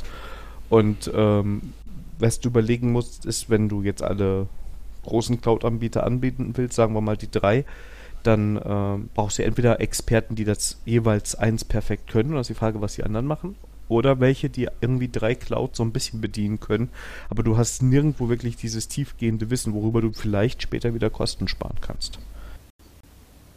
Ja, und dann bringt sie halt auch nichts. Also dieses, ähm, das, das, das, das habe ich ja auch ähm, in, in, in, vielen Projekten teilweise, wo ich dann sage, ähm, ich kann vieles so ein bisschen, aber nichts richtig. ähm, das ist teilweise ist es gut für den Anfang, weil du hast halt in viele Bereiche ähm, hast du so ein bisschen Wissen und kannst da schon mal starten. Aber um wirklich das Beste rauszuholen, ähm, muss ich in, in, manchen Gebieten dann auch sagen, so hier endet mein Wissen, sorry, ähm, da komme ich nicht weiter. Ja, aber du hast doch von Anfang an gesagt, du kennst dich da aus. Ich habe gesagt, ja, ein bisschen, bis zu dem Punkt, aber nicht weiter. Und wenn du jetzt da weitergehen möchtest, musst du halt investieren in Know-how, in Leute, in ähm, was auch immer. Du musst aber investieren. Bestenfalls genau, natürlich aber nicht. Ähm, ja. Aber dann musst du auch nur in einen Anbieter äh, oder in einen neuen Mitarbeiter investieren, der dann vielleicht Klar. das tiefgehende Cloud-Wissen hat und nicht in drei oder wer weiß, wie viele Clouds du da ja. haben willst. Ne? Also. Gut, aber das ist ein guter Punkt, äh, ähm, das mit diesem Expertentum. Ähm, denn äh, wir haben ja Nico hier eingeladen, weil wir uns ja mit Keyclock beschäftigt haben, der Daniel und ich, und haben festgestellt, äh, das ist ja ganz schön, dass wir uns damit beschäftigt haben, aber das ist ja so ein breites Feld. Vielleicht es wäre besser, halt, sich da einen, Experten ins Haus zu holen, ähm, weil ja eigentlich Authentifizierung, Autorisierung nicht immer das Kerngeschäft ist bei den, bei den Leuten. Ja, also mein Eindruck ist, man hat äh, eine Spring Boot Anwendung. Irgendjemand hat noch irgendwo die Spring Security Konfiguration rumliegen aus dem letzten Projekt kopiert die rein, ja, und ist froh, wenn das irgendwie funktioniert. Das ist so ähm, der Worst Case, glaube ich, den du da hast. Das ist, das ist Real World. Das ist nicht Worst Case, das ist Real World. okay, dann mach uns doch die Hoffnung nicht kaputt. Und dann, ich dachte, das wäre der Worst Case, weil dann auch dann die Keyklock darf dann nicht aktualisiert werden, weil dann die Spring Boot Konfiguration nicht mehr dazu passt. oh Gott. Gott, oh Gott, Also Gut, das, aber, aber jetzt das, das weniger. Ja, aber okay. okay. Ich, ähm, ich, ich, ich, das, ich bin halt auch. Also das ist immer die, das ist immer die Argumentation, wieso man jetzt nicht Keyklock aktualisieren darf. die Keyklock-Konfiguration API bleibt eigentlich relativ ähm, stabil über die Jahre bislang. Gerade wenn es darum geht, ähm, Applikationen anzu, ähm, äh, anzubinden und zu integrieren. Das sind andere Dinge, die sich dann ändern. Und somit aber, haben wir was, den, was ich dem, sagen wollte. Äh, damit haben wir aber ja. das, den ersten Mythos auf jeden Fall schon mal aufgeräumt. ja, aber du, du wolltest was sagen? Ja, ähm, weil, weil Daniel gerade angefangen hat, so ähm, irgendjemand nimmt irgendwo was her. Ich bin wirklich mal in ein Projekt gerufen worden. Ähm, wir wollen äh, gerne nächsten Monat äh, live gehen und brauchen noch eine Login-Seite. Ah, das aber Dann dachte ich, okay, ihr braucht noch eine Login-Seite. Ich glaube, ihr habt das Thema nicht so ganz verstanden. Ähm, ich habe es dann geschafft, dass der Go Live irgendwo ein halbes Jahr verschoben wurde, weil das ganze Konzept, was sie sich vorgestellt hatten, auch nicht ganz so, so sicher war. Ähm, ich habe den, den, den Security Officer dort dann in dem Unternehmen auch mal so ein bisschen dann erklärt, was sie da vorhaben und warum das jetzt keine gute Idee ist. Ähm, mehr Details kann ich hier nicht, ähm, nicht verraten, um nicht irgendwelche Verträge zu brechen. Ähm, aber das passiert relativ häufig, dass Unternehmen da wirklich ein bisschen blauäugig rangehen ähm, und Authentifizierung wirklich sehr spät erst in die Projekte reinbringen, obwohl es ähm, ein, ein, ja, eine Anf nicht, nicht funktionale Anforderung von Tag 1 sein muss, weil es einfach ähm, ganz, ganz essentiell für, für eine Anwendung ist, wie mache ich mein User-Management, mein Rollenmanagement. Ähm, ich muss wissen, mit wem ich es zu tun habe, wo kommen die Leute her, was darf wer und so weiter. Also wirklich essentiell, das muss von Anfang an mit eingeplant werden.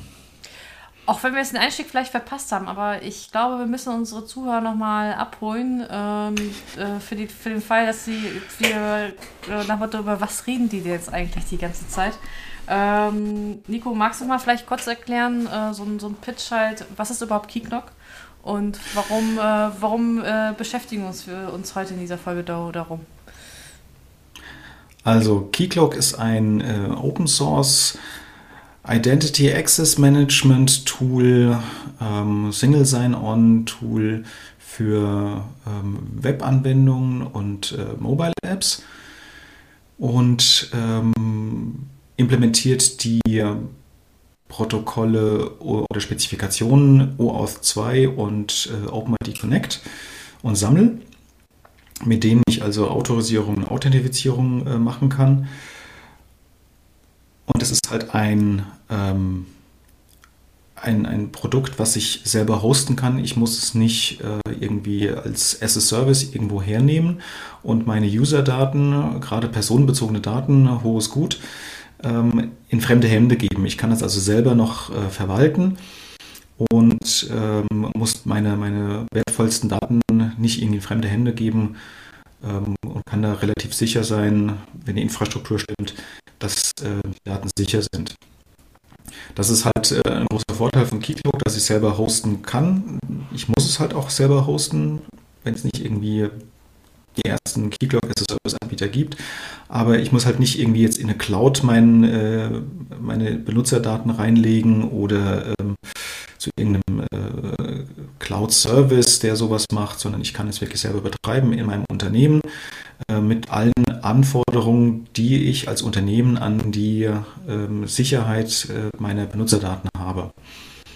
Genau. Und es setzt halt auf aktuelle Standards auf OAuth 2 OpenID Connect. Äh, das heißt, der Vorteil an der ganzen Sache ist, dass es halt, ähm, dass es nicht irgendwas Proprietäres ist, was Keyclock da anbietet, sondern äh, die gehen da wirklich hin und sagen, okay, ähm, wir nehmen Standards sowieso.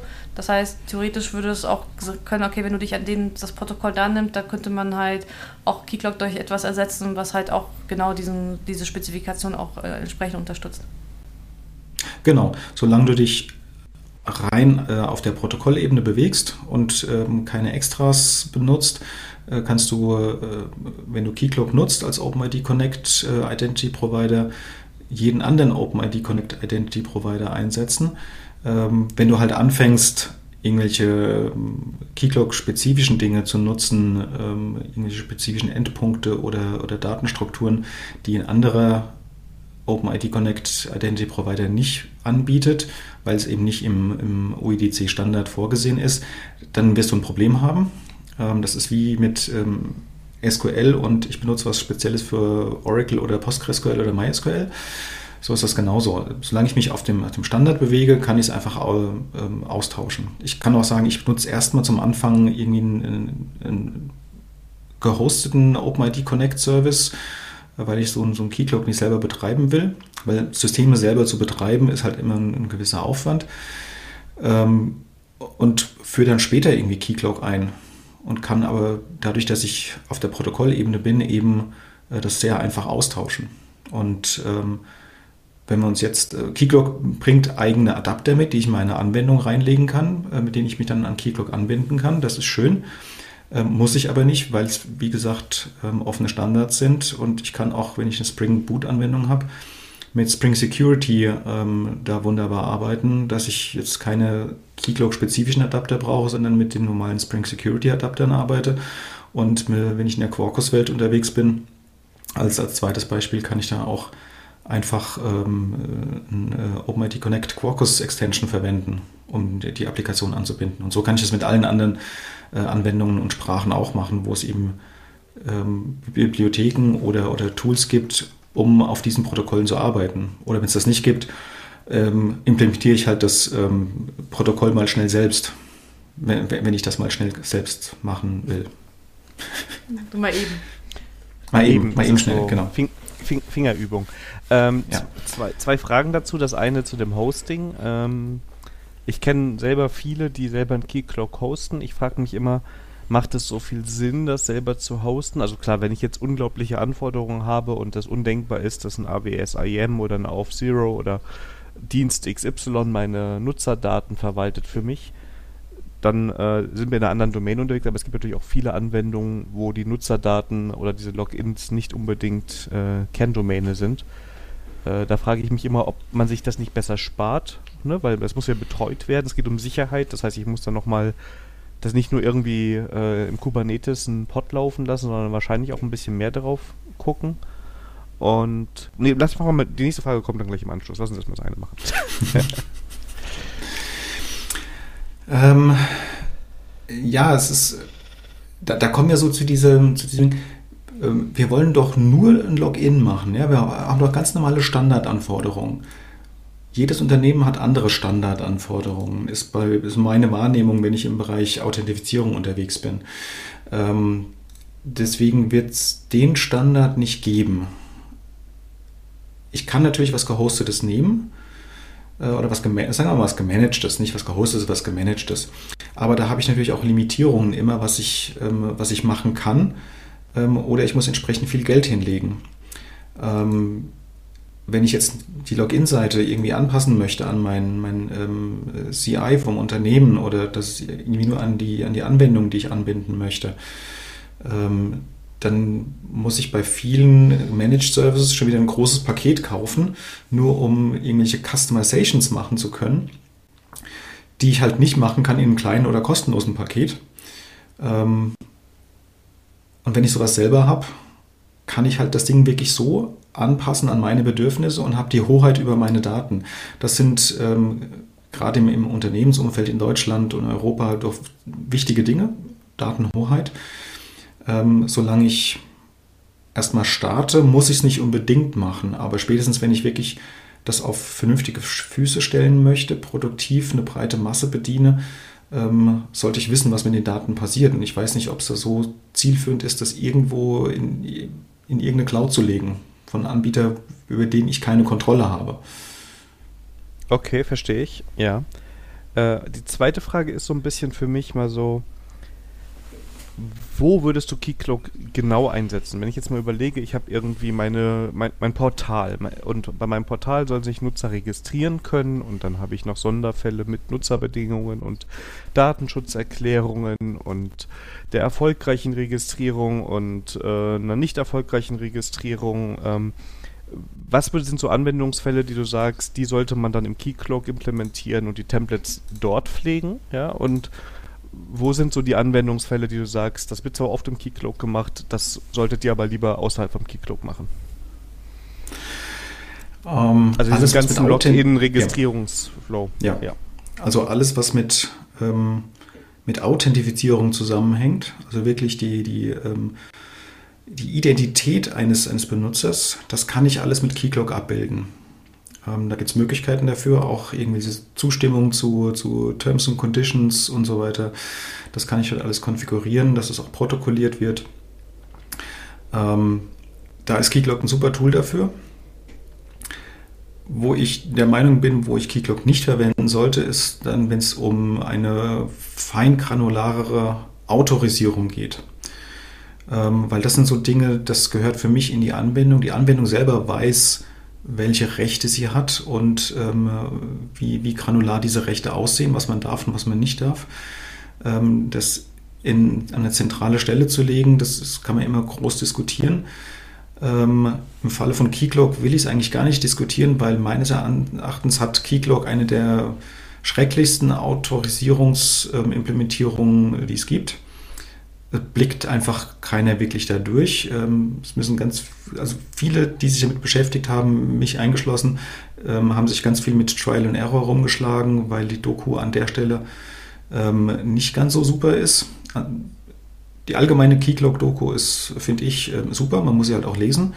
Für Autorisierung ist das wirklich sehr eingeschränkt. Da rate ich immer so ein bisschen ab. Sag, macht so eine so eine Meta-Rollenverteilung, also gibt einem, einem Benutzer irgendwelche Rollen, er ist jetzt User, er ist Admin, er ist irgendwie Kunde, er ist interner Mitarbeiter was auch immer.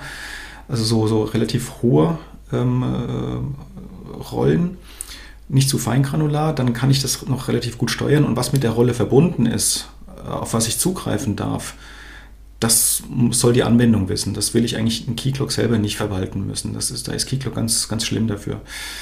Ähm, aber Authentifizierung, also Identität, Registrierung und so weiter ist äh, Keycloak super. Und ähm, das muss man halt nicht selber nochmal implementieren in seiner Anwendung, wenn man dafür auch äh, ein Tool nutzen kann, was das, was das gut macht. Ist natürlich die Frage, ob der Aufwand ähm, gerechtfertigt ist, ein neues Tool einzuführen, wenn ich eine Anwendung habe und möchte nur diese, für diese eine Anwendung eine, ähm, ein Login und eine Registrierung bauen. Ähm, dann ist natürlich äh, ein zweites Tool daneben zu stellen oder eine zweite Anwendung neben mein Portal, wie du jetzt als, als Beispiel gesagt hast, ähm, ein immenser Aufwand. Dann kann ich es auch gleich selber implementieren. Ja, vielleicht ein Tool, das das macht, ist meines Erachtens sicherer, weil mehr Leute drauf gucken, gerade weil es auch Open Source ist, weil wirklich ganz viele von außen drauf gucken können auf, auf den Code, wo können Fehler drin sein. Es setzen viele Leute ein, ähm, dadurch werden Fehler schneller gefunden und gefixt. Ist also so ein Tool immer sicherer, als wenn ich es selber mache. Weil ähm, ich da, bin da, eigentlich da, da nicht würde ich der. mal kurz einhaken. Ähm, ja. Äh, da bin ich, also ich bin ich bei dir, aber auch wenn ich wirklich nur eine Anwendung habe ähm, und kein Verbund von Anwendungen, da ähm, gibt es ja auch Alternativen. Da würde ich jetzt auch nicht nichts selber implementieren, sondern die selber, die selber Implementierung würde sein, dass ich halt äh, vielleicht halt ein Framework da reinnehme in meine Applikation, die mich dabei unterstützt. Also da denke ich halt äh, danach, dass ähm, Spring Security ja auch mir da, mich dabei unterstützt äh, bei der Authentifizierung, wenn das wirklich äh, eine, eine, eine Single-Applikation ist. Ähm, das würde ich dann schon als eine Alternative an der Stelle sehen. Und da, also ich bin bei dir, nicht selber implementieren, aber dann äh, entsprechend dann auf, äh, auf vielleicht auf ein anderes Tooling dann umsteigen, die jetzt nicht auf dieses äh, verteilte, ähm, also die, wo dieses Identity mhm. Access Management jetzt nicht, ähm, nicht, äh, nicht, nicht so wichtig ist, sondern einfach nur die Authentifizierung für eine Anwendung. Bin ich, bin ich auch komplett bei dir, das ist okay. Ähm, da, darauf wollte ich eigentlich auch hinaus, dass ich sage, ich nicht selber machen, sondern etwas nehmen, was das für mich macht, weil ich als ähm, äh, Anwendungsentwickler, der das Portal entwickelt oder die Anwendung entwickelt, habe meist nicht so das tiefe ähm, Security- oder Authentifizierungs-Know-how. Es ist natürlich die Frage, was kriege ich gestellt und mit wie viel äh, Libraries muss ich mich vielleicht auseinandersetzen. Ähm, Spring Security macht das ganz gut für, für Authentifizierung, ja. Ähm, bringt mir ähm, Spring Security was für die Registrierung der Benutzer? Oder muss ich das auch wieder selber machen? Also es ist immer die Frage, was will ich genau erreichen und ähm, wie viel, wie viel Bibliotheken muss ich damit reinnehmen? Ist dann nicht vielleicht auch der Aufwand gleichzusetzen mit einem Tool, was das alles schon kann? Das muss ich im Einzelnen betrachten. Das ist, da kannst du nicht ähm, pauschal sagen, mach so oder so. Ähm, man muss einfach gucken, was, was will man haben. Ähm, wie gesagt, bei einer Anwendung muss man sich auf jeden Fall anschauen, wie man es macht. Spätestens, wenn ich jetzt irgendwie so, so einen äh, Verbund aus, aus zwei oder mehreren Anwendungen habe und ich möchte ein Single Sign-On haben, ähm, dann lohnt es sich, eine separate Instanz zu verwenden. In meinem Falle gerne Keycloak.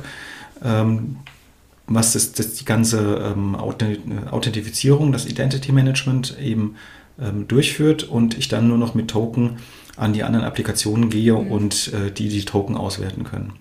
Das Interessante an, an dem Begriff Single Sign-On ist ja eigentlich, dass das Single nicht dafür steht, dass ich mich nur ähm, morgens einmal anmelde, wenn ich ins Büro komme und dann den ganzen Tag fröhlich arbeiten kann, sondern das Single in Single Sign-On steht eigentlich dafür, dass ich mich an einem System anmelde ähm, und nicht an mehreren und nur ein System meine, meine Credentials kennt. Ja. Und das, also auch wenn ich jetzt ähm, fünf Anwendungen habe und die nutzen alle das, ähm, das LDAP und ich muss mich trotzdem in allen fünf anmelden, ist es trotzdem ein Single Sign-On, weil ich, also vielleicht ein Single Sign-On, ähm, ich gehe gleich noch einen Schritt weiter, weil ich nur dem, dem ähm, LDAP das Passwort gebe und das LDAP das Passwort kennt. Jetzt habe ich aber die, äh, natürlich die, die Frage, wo gebe ich denn meinen Benutzernamen und Passwort ein? Also wenn ich das in der Applikation selber mache und die Applikation leitet es weiter an das LDAP oder an den Identity Provider, dann kommt ja die äh, Applikation mit den äh, Credentials in, in Kontakt. Und dann muss ich als Anwender dieser Applikation vertrauen, dass die von der Applikation nicht abgegriffen werden und irgendwo woanders gespeichert werden, wo es gar nicht gespeichert werden soll. Was man früher häufig gemacht hat, äh, man hat in der User-Session irgendwie die Credentials vom User gespeichert, um dann, ähm, wenn es auf ein anderes nachgelagertes System ging, die Daten weiterreichen zu können. Ganz grauselig. Ähm, möchte ich heute nicht mehr sehen. Und Deswegen geht man eigentlich den Weg, dass man sagt, ähm, Single Sign-On, ich melde mich nur an diesem einen System, was auch meine Credentials kennt, an. Also wirklich, die Login-Maske liegt dann auf diesem Identity-Provider.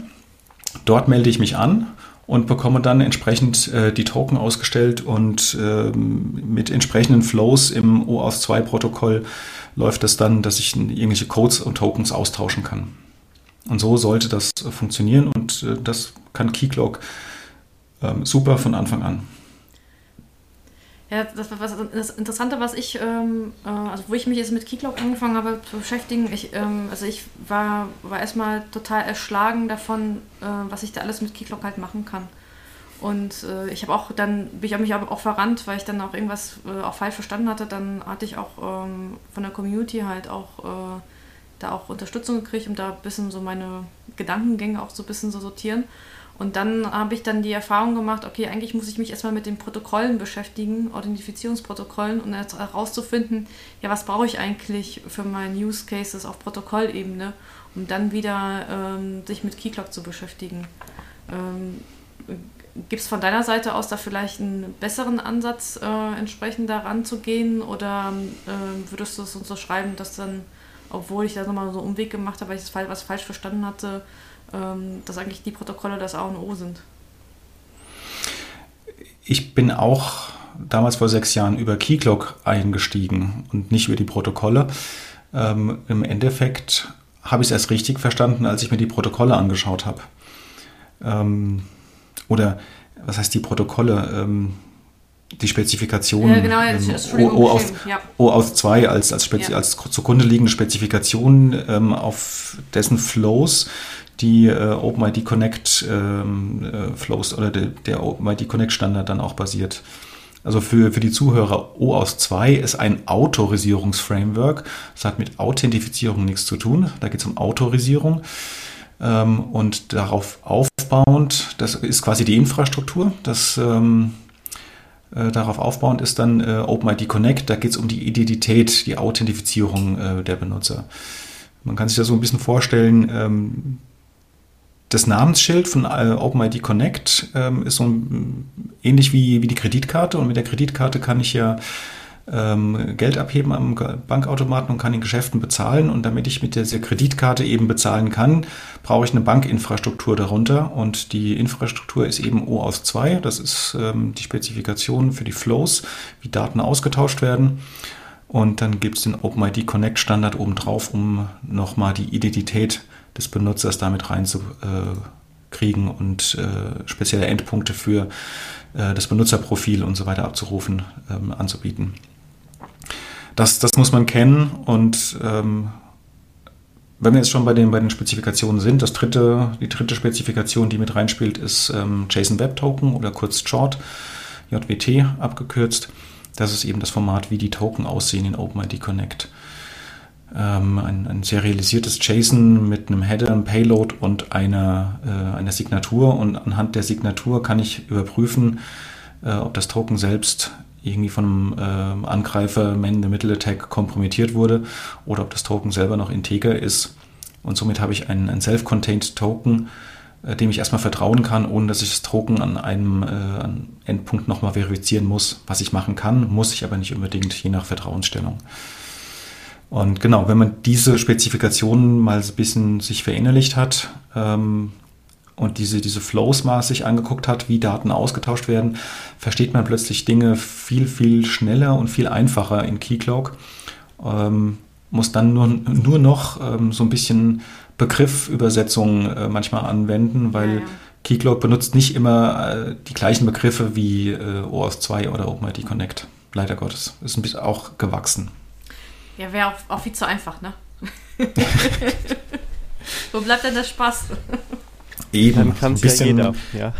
genau, ein bisschen, bisschen äh, Entdeckergeist muss jeder haben. Aber ich höre gerade schon so ein bisschen raus, ähm, Keycloak würdest du erst empfehlen, wenn ich mehrere Anwendungen habe, wo meine Nutzer sich anmelden. Also äh, mein kleiner Online-Shop, äh, der braucht jetzt, wenn das die einzige Anwendung ist, die äh, da in meinem Ökosystem eine Rolle spielt, kein Keycloak. Wenn ich aber wiederum äh, mehrere verschiedene Anwendungen habe, äh, macht das Sinn, das alles ähm, zentral über Keycloak laufen zu lassen, oder? Beraterantwort. It depends. Also wer ah, bist du? Verdammt. Wer bist du mit deinem Wer bist du mit deinem kleinen Online-Shop? Also bist du dann der, ähm, der Händler um die Ecke mit einem kleinen Online-Shop? Der braucht natürlich keinen Keycloak, der hat das Wissen nicht dafür. Ähm, oder bist du der Anwendungsentwickler, der ähm, irgendwie ein, ähm, ein zweites Intershop-System auf die Beine stellt? Das ist wieder eine ganz andere Klasse. Also das kommt so ein bisschen darauf an, äh, wie sieht wirklich die Anwendungslandschaft aus. Wenn ich jetzt einen äh, Online-Shop auf die Beine setzen würde, ähm, ich würde Keycloak verwenden, weil ich Keycloak kenne und ähm, ich würde mir halt nicht irgendwie jetzt nochmal eine andere Bibliothek anschauen, um in meine Anwendung das zu integrieren, weil ich weiß, Keycloak macht das und ähm, das ist ruckzuck aufgesetzt und in die Anwendung integriert. Und ich kann mich auf Standards verlassen und kann das auch später austauschen. Entweder zum, wenn ich sehe, ach, ich brauche doch nicht so viel, ähm, ich lasse über einen Managed Service laufen, habe dann Managed OpenID Connect irgendwo. Oder ich kann das Ganze noch, noch erweitern. Ähm, ich, ich bewege mich da halt auf einer Protokollebene und ähm, hoffe, dass diese Protokolle möglichst lange verwendet werden. Gestern bin ich irgendwie über einen Nachfolger von OAuth 2 gestolpert. Ich weiß schon nicht mehr, wie er heißt. Äh, war eine ganz komische Abkürzung. Bin ich ähm, aber da ist 2, auch, oder? Nein, nein, nein, nein, nein, nein, das ist ähm, war irgendwie ganz komisch. Ich, ich komme nicht mehr drauf, wie, war. Muss ja, nachgucken. Wir können es ja nachliefern in den Shownotes. Genau. Ähm, also da ist schon wieder, steht schon wieder was ähm, in den Startlöchern, ähm, um, um einen Nachfolger zu OS 2 zu, äh, zu bekommen. Ähm, und da stand auch irgendwas drin mit einer Authentifizierungskomponente in OAuth 2 oder in diesem Nachfolger. Was passiert dann mit OpenID Connect? Ähm, wie lange wird es dann Bestand haben? Ähm, werden sich plötzlich alle ähm, auf diesen neuen Standard stürzen, weil wir in einer Zeit leben, wo sich jeder immer auf einen neuen Standard stürzt? Ich weiß es nicht. Also OpenID äh, OAuth 2 kam 2012, wurde 2012 als Standard verabschiedet. Äh, davor gab es eigentlich nur Sammel, Sammel äh, in Sammel 2 auch, ich glaube, ich 2002 als Standard ähm, verabschiedet worden. Er passt mit zehn Jahren, ja. Sammel 2 2002, OAuth 2 2012 und 2022 kommt dann OAuth 2 Nachfolger. Ähm, muss man sich anschauen, wie, wie das passiert, ähm, was damit passiert, wie lange ich auf diesem Protokoll ähm, arbeiten kann. Andererseits auf Sammel kann ich immer noch arbeiten, 20 Jahre danach. Das wird immer noch unterstützt und ist auch noch sehr weit verbreitet. Von daher denke ich nicht, dass auf einmal OAuth 2 und äh, OpenID Connect nicht mehr unterstützt wird, ähm, wenn der, der neue Standard da ist. Die Frage ist ja aber auch, ob ich, wenn ich eine kleine Webbude bin, ähm, sage, okay, ich ähm, will, ja, es ist ganz gut, wie ich auf, die, auf den Standard halt gehe, aber ich will halt den Keyclock nicht selber nicht betreiben und dann, glaube ich, dann ist dann eher die Diskussion, ob ich wirklich Keyclock selber betreiben möchte oder dann, ob ich dann vielleicht mir doch nicht äh, so einen Authentifizierungsdienst ähm, halt aus der Cloud entsprechend einkaufe. Oder halt die Frame, das Framework oder die Library nutze, je nachdem, wie groß oder klein ich bin. Ich habe gerade ja. das Gefühl, es hängt ein bisschen davon ab, bin ich groß genug und erfahren genug, dass ich einen Keycloak ähm, parallel betreiben kann. Dann spricht überhaupt nichts dagegen, auch wenn es nur der kleine Online-Shop ist mit fünf Nutzern. Ähm, weil Nico, du jetzt sagen würdest, bevor ich jetzt mir ein anderes Framework aneigne, pff, dann starte ich halt dann noch einen Keycloak hoch, alles super. Wenn jetzt aber jemand da ähm, nicht den Schwerpunkt in dieser Thematik hat und auch nicht die Leute und die Größe und alles und die auch nicht erwartet in, den, in absehbarer Zeit. Und ich meine, solange ich auf ein Protokoll setze, kann ich ja dann später noch immer auf den Keycloak setzen. Spricht halt auch nichts dagegen gegen die, ich sag jetzt mal, Spring Security Lösung mit irgendeinem Framework da drin, äh, dass das Oder die dritte Variante, wirklich auf einen äh, eingekauften äh, Service. Also da sind wir wieder bei der Cloud, ne? Ja. Also das ist ja. die dritte Option sollte man da jetzt auch nicht unerwähnt lassen. Die finde ich übrigens genau, ich persönlich ziemlich gut. Ne? Also ich, ich finde, man sollte sich auf sein Kernbusiness konzentrieren. Es muss natürlich alles irgendwie datenschutzkonform sein und so weiter und so fort. Ja. Aber bevor ich mein ganzes Geld darin ausgebe, ähm, dass der Nutzer sich einloggen kann, mal salopp gesagt, ähm, dann sollte ich besser woanders rein investieren. Also ich ähm, habe mit einem Kunden äh, gesprochen die, die letzten Tage, die haben gesagt, äh, wir sind gerade dabei, Keyclock zu evaluieren, weil wir brauchen was, ähm, was, was nicht in der Cloud ist, weil alles, äh, die ganzen Services, die in der Cloud sind, Managed Services, wie ähm, Auth Zero oder sowas, das ist für unsere ähm, Basis, wie wir es benötigen, viel zu teuer. Ähm, das muss man auch damit mit berücksichtigen. Wenn ich so einen Managed Service benutze, wie, wie, wir vorhin gesagt haben, ja, wenn ich nicht eine Cloud benutze, muss ich halt dafür zahlen. Und wenn ich so einen Managed Service benutze, muss ich auch dafür zahlen. Und da gibt es verschiedene Pakete in Abhängigkeit, wie viel Benutzer habe ich, wie viel Funktionalität möchte ich haben. Und dann wird es irgendwann bei vielen Benutzern halt auch meistens ähm, äh, recht teuer, weil das ist halt kein, kein triviales Business so eine Authentifizierung ist dein, dein Single Point of Failure. Ja? Du hast nicht irgendwie ein verteiltes System, du hast halt ein Single Sign-On und es gibt ein System, du kannst es ähm, zwar auf äh, in einem Cluster deployen mit mehreren äh, Knoten, aber trotzdem hast du ein ähm, logisches System und wenn das ausfällt, wenn das nicht mehr läuft, dann hast du ein Problem. Dann können deine ganzen Benutzer sich nicht mehr ein, äh, einloggen und anmelden und mit, mit einer Anwendung arbeiten. Von daher ist es sehr, sehr kritisch. Und ähm, eine, eine Authentifizierungslösung ähm, hochverfügbar und performant anzubieten as a Service ähm, ist nicht trivial. Es ist schon ähm, eine der, der höheren Künste. Und äh, deswegen sind diese Lösungen auch nicht günstig, wenn es auf ähm, mehrere Benutzer geht. Es gibt ähm, meines Wissens, ähm, vielleicht habe ich auch nicht alle Möglichkeiten bislang gesehen, ist nur einen Anbieter von einem Keycloak as a Service. Der sitzt in Frankreich. Ähm, ich muss noch mal schauen, ich glaube über cloudirm.com oder sowas. Ähm, können wir auch in den Show Notes auf jeden Fall nachreichen. Das ist so, so einer der wenigen oder der einzigen Keycloak as a Service ähm, Provider, die es öffentlich anbieten. Ähm, ich spreche gerade mit äh, noch einem anderen Beratungsunternehmen in Deutschland, die das auch ähm, planen, die das vorhaben, teilweise auch schon machen für Kunden, aber halt nicht, nicht öffentlich anbieten äh, oder noch nicht der Bedarf ist schon da. Also Unternehmen haben schon den Wunsch zu sagen, ja, wir wollen Keycloak verwenden, weil ähm, das ist eine coole Lösung, aber wir wollen es nicht selber betreiben. Ähm, wir wollen von den ganzen Vorteilen, die wir mit Keycloak haben, profitieren, also eigene Extensions bauen, irgendwie ähm, auf, auf die ganzen Events irgendwie reagieren, wenn sich jemand einloggt, wenn jemand falsch einloggt, wenn sich jemand neu registriert, da irgendwie ein Event ähm, nochmal zu werfen und äh, noch einen anderen Flow anzustoßen damit äh, eigene Authentifizierungsflows ähm, zu definieren. Was soll denn alles passieren? Welche Möglichkeiten soll ein Benutzer denn überhaupt haben, sich zu authentifizieren? Ähm, also all diese Vorteile, die mir Keycloak da bietet von, von der Anpassbarkeit, wollen sie haben, aber halt nicht selber betreiben, weil sie halt auch sagen, das ist nicht unser Kernbusiness. Und ähm, ich glaube, da wird noch ein bisschen was passieren in, in den nächsten Monaten und Jahren, dass da mehr solche Services angeboten werden um das eben genau so zu haben. Ich habe dann mein anpassbares Keycloak, aber ich betreibe es nicht selbst und habe dann jemand, der sich dann darum kümmert. Günstig wird es nicht. Ja. Ähm, was ist denn so, wenn du, hast ja ein bisschen mit Keycloak zu tun in deinem Berufsleben, haben wir ja schon Ab und zu, ja.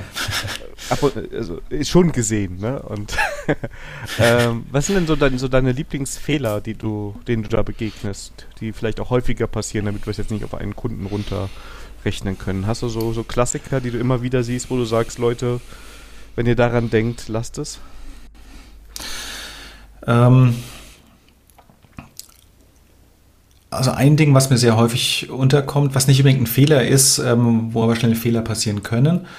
Ähm, viele Unternehmen möchten irgendwie so eine äh, Multi-Tenancy-Lösung haben. Also die haben dann auch Unternehmen, die Software as a Service oder sowas anbieten, die ähm, selber mehrere Tenants dann auf ihrer, auf ihrer Software haben. Die wollen dann irgendwie ähm, für jeden Tenant einen eigenen Realm haben. Also der Realm in Keycloak ist so ein in sich geschlossener Hoheitsbereich. Es kann viele Realms geben, die sind aber alle nebeneinander. Ein Realm hat keine Verbindung zu einem anderen Realm.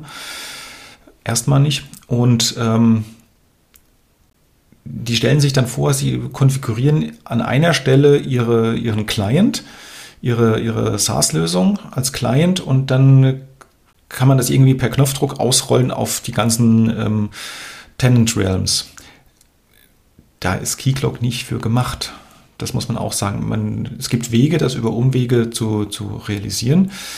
Ähm, irgendwie Realms als Identity Provider in einen, einen Master Realm oder in einen Application Realm dann zu konfigurieren. Ähm, oder in die Anwendung einen, einen aufgebohrten Keycloak-Adapter zu deployen, der mit verschiedenen Realms umgehen kann, der aber auch wieder umständlich konfiguriert werden muss, also alles seine Vor- und Nachteile. Aber Keycloak per se ist erstmal nicht für Multitenancy ähm, gemacht. Ähm, und auch dieses ganze ähm, OpenID Connect, ähm, der, der, ganze Standard, hat jetzt nicht äh, irgendwo drinstehen, äh, für Multitenancy muss das so und so laufen. Also auch die ganzen Bibliotheken, die man findet in den verschiedensten Sprachen, äh, für die verschiedensten Frameworks, die unterstützen auch keinen Multi-Realm oder Multi-Tenancy-Modus oder sowas. Das wollen viele. Ähm, das erreicht man nur über Umwege und mit Kompromissen. Ähm, das, das muss man von Anfang an wissen. An anderen typischen Fehlern, was mir ähm, häufig unterkommt, ist einfach, dass den, dem normalen Benutzer meistens zu viel Rechte gegeben werden. Also man fängt irgendwie an, Benutzer zu haben und dem weist man dann irgendwelche Rollen zu, weil man testet was aus, weiß aber nicht genau, was man tut, weil man das Produkt nicht kennt und klickt so lange rum, bis es funktioniert. Und dann hat man dem Benutzer auf einmal so viele Rechte zugewiesen, dass er äh, Keycloak vielleicht administrieren kann oder einen Teil von Keycloak administrieren kann. Das will ich aber gar nicht. Ich will ja, dass der normale Benutzer sich einfach nur anmeldet, ein Token bekommt und mit der Anwendung arbeiten kann. Der soll den Keylog selber ja gar nichts machen. Das sind, äh, das sehe ich häufig, dass so lange rumgeklickt wird, bis es funktioniert, aber keiner weiß, was er da wirklich tut. Das ist mir auch schon passiert. das, das, das ist mir auch passiert, klar. Ja, das, das muss man halt wirklich dann sagen, okay, ich habe da jetzt in meiner ja. Entwicklungsumgebung so lange rumgeklickt, bis es funktioniert hat. Jetzt muss ich das aber nochmal aufrollen. Ich muss es erstmal verstehen, was habe ich da genau gemacht, um es dann in Produktion zu bringen. Und äh, häufig ist halt so, dass Keycloak ist, ich will nicht sagen, es ist ein komplexes Tool, aber es ist ein nicht triviales Tool, ein nicht triviales System. Ähm, da wird halt ein Keycloak installiert und der wird dann halt für Dev-Test äh, und Produktion gleichermaßen verwendet ist jetzt der, der nächste Fehler, den man eigentlich machen kann. Das, ja, ich könnte ein, ein Dev-Realm, ein Test-Realm und ein Produktions-Realm machen, wenn ich nicht so viele Realms ähm, habe. Aber ich will ja vielleicht Keycloak anpassen, also muss ich den Keycloak mal mit Plugins ausstatten und vielleicht neu starten. Dann betrifft die Änderung in Dev ähm, plötzlich auch Produktion. Das will ich auch nicht haben. Und ähm, da scheuen sich auch die Leute, die, die Unternehmen davor, das irgendwie für jedes System einzeln aufzusetzen und vielleicht auch dann die dahinterliegenden Systeme auch zu multiplizieren, wie, ja, wir haben ja nur ein LDAP. Wir haben das LDAP als Identity Provider oder als, als User Federation in Keycloak definiert und ähm, wir können ja jetzt nicht verschiedene Keyclocks mit dem gleichen LDAP konfigurieren. Ja, auf, auf der einen Seite könnt ihr das schon. Ähm, auf der anderen Seite will ich vielleicht in Dev gar nicht alle LDAP-Benutzer haben. Ich will ja in, in Dev nur bestimmte ähm, fünf oder zehn Test-User haben. Und dann sollte ich schon den, den Aufwand treiben, für meine verschiedenen Umgebungen auch verschiedene Keyclock-Instanzen äh, dann zu betreiben, was mit, mit Docker und Containern überhaupt kein Problem ist. Und ähm, ich bin ähm, Eigenwerbung, ähm, Maintainer des ähm, Test-Containers Keycloak-Projekts, also ein, ein Test-Container für, für Keycloak. Ähm, damit kann ich jetzt wunderbar in meine Tests reinhängen. Dann freut sich Sandra, wenn ich Test-Containers verwende. genau. Aber das, Und da bin ich das Ding ist, ähm, ja. ja. Also äh, darf ich äh, dann das Ding ist auf jeden Fall äh, Daniel approved, denn äh, jetzt muss ich auch mal erzählen, was ich für ein Problem hatte, weil du kennst ja die andere Folge noch nicht. Wir haben ähm, eine Anwendung, Spielprojekt, also von daher ist da nichts Schlimmes, wenn ich davon jetzt erzähle, würde ich mal sagen. Und auf Produktion hat das auch einen produktiv betriebenen Keycloak, an den es dran gebunden ist. Auf der Dev-Umgebung äh, deployen wir da so einen eigenen Test-Keycloak mit hoch mit zehn Nutzern oder so drauf, also für jeden Entwickler ein Nutzer und so ein Testnutzer, damit man damit so ein bisschen rumspielen kann. Und ich wollte einfach Integrationstests haben, damit ich das Ganze auch mal lokal testen kann. Und dann bin ich nämlich auch auf das äh, den äh, Testcontainer Keycloak Projekt bekommen. Ich bin halt nur daran gescheitert, dass wir für unsere Dev-Umgebung so ein schönes SH-Skript haben, was da eigentlich alles hochfährt im Großen und Ganzen. Ne, das legt die Realms und alles so an aber ich mir gesagt habe, ich möchte in meinem Test nicht irgendein SH-Skript ausführen, sondern ich möchte da Code haben, der das anlegt. Und dann musste ich mich auf einmal, der ja eigentlich nur gerade was ganz anderes testen wollte, mit Keycloak beschäftigen und mit Protokollen beschäftigen. Und das war frustrierend. Aber das Testcontainer Keycloak Projekt, das kann ich nur genau wie Testcontainer jedem wärmstens empfehlen. Ähm, also natürlich, also ja, ich empfehle auch den Testcontainers Projekt. Ich wollte aber, ich wollte auf etwas anderes Du hinaus. kannst jetzt in, in dem Gitter-Projekt auch so ein Ready for Review Approved äh, Badge da reinsetzen. Genau. Das ist jetzt. Habt ihr ein eigenes Badge? Baue ich dir. Oh. Jetzt schon. Jetzt schon, genau. Ja. Kommt auf die Feature-Liste. Ähm, ja, so, so, so, so erweitern wir uns iterativ. Nee, was ich erzählen wollte, ist, die Diskussion hatte ich äh, so, so, die die Diskussion hatte ich jetzt auch in, ähm, in einem meiner Projekte gehabt, wo das hieß, ja, wie, wie bestücken wir die Umgebung, die Testumgebung mit Keyclock und da kam die Idee halt auf, ja, ein Keyclock äh, für alle Umgebungen. Und da hatte ich das Glück gehabt, äh, also ich war die eine derjenigen, die das sich dann dagegen gewehrt hatten, nach Motto, ja, aber das ist ja doof. Denn ich kann dann meine Deployment-Skripte oder meine Aufsätze meines, äh, äh, meiner Umgebung halt, muss ich dann immer unterscheiden zwischen Test und, und Produktion, weil auf der Produktion das anders ablaufen wird als Test. Und eigentlich will ich meine Testumgebung ja, ja sehr produktionsnah halt halten, vom Aufbau her. Und da war halt das Killer-Argument, weil wir sehr früh halt auf Automatisierung gesetzt hatten, nach dem Motto, ja, wenn ich das Skript sowieso ja schon baue für die Produktion, wieso kann ich das dann nicht in unteren Umgebungen auch gleich mit benutzen? Und so haben wir dann entsprechend auch den Keyclock halt pro Umgebung, also jede Umgebung hat seinen eigenen Keyclock, ähm, wo dann entsprechend die Umgebung genauso aussieht vom Aufbau her wie die Produktion am Ende. Genau, das habe ich auch beim Kunden bei mir.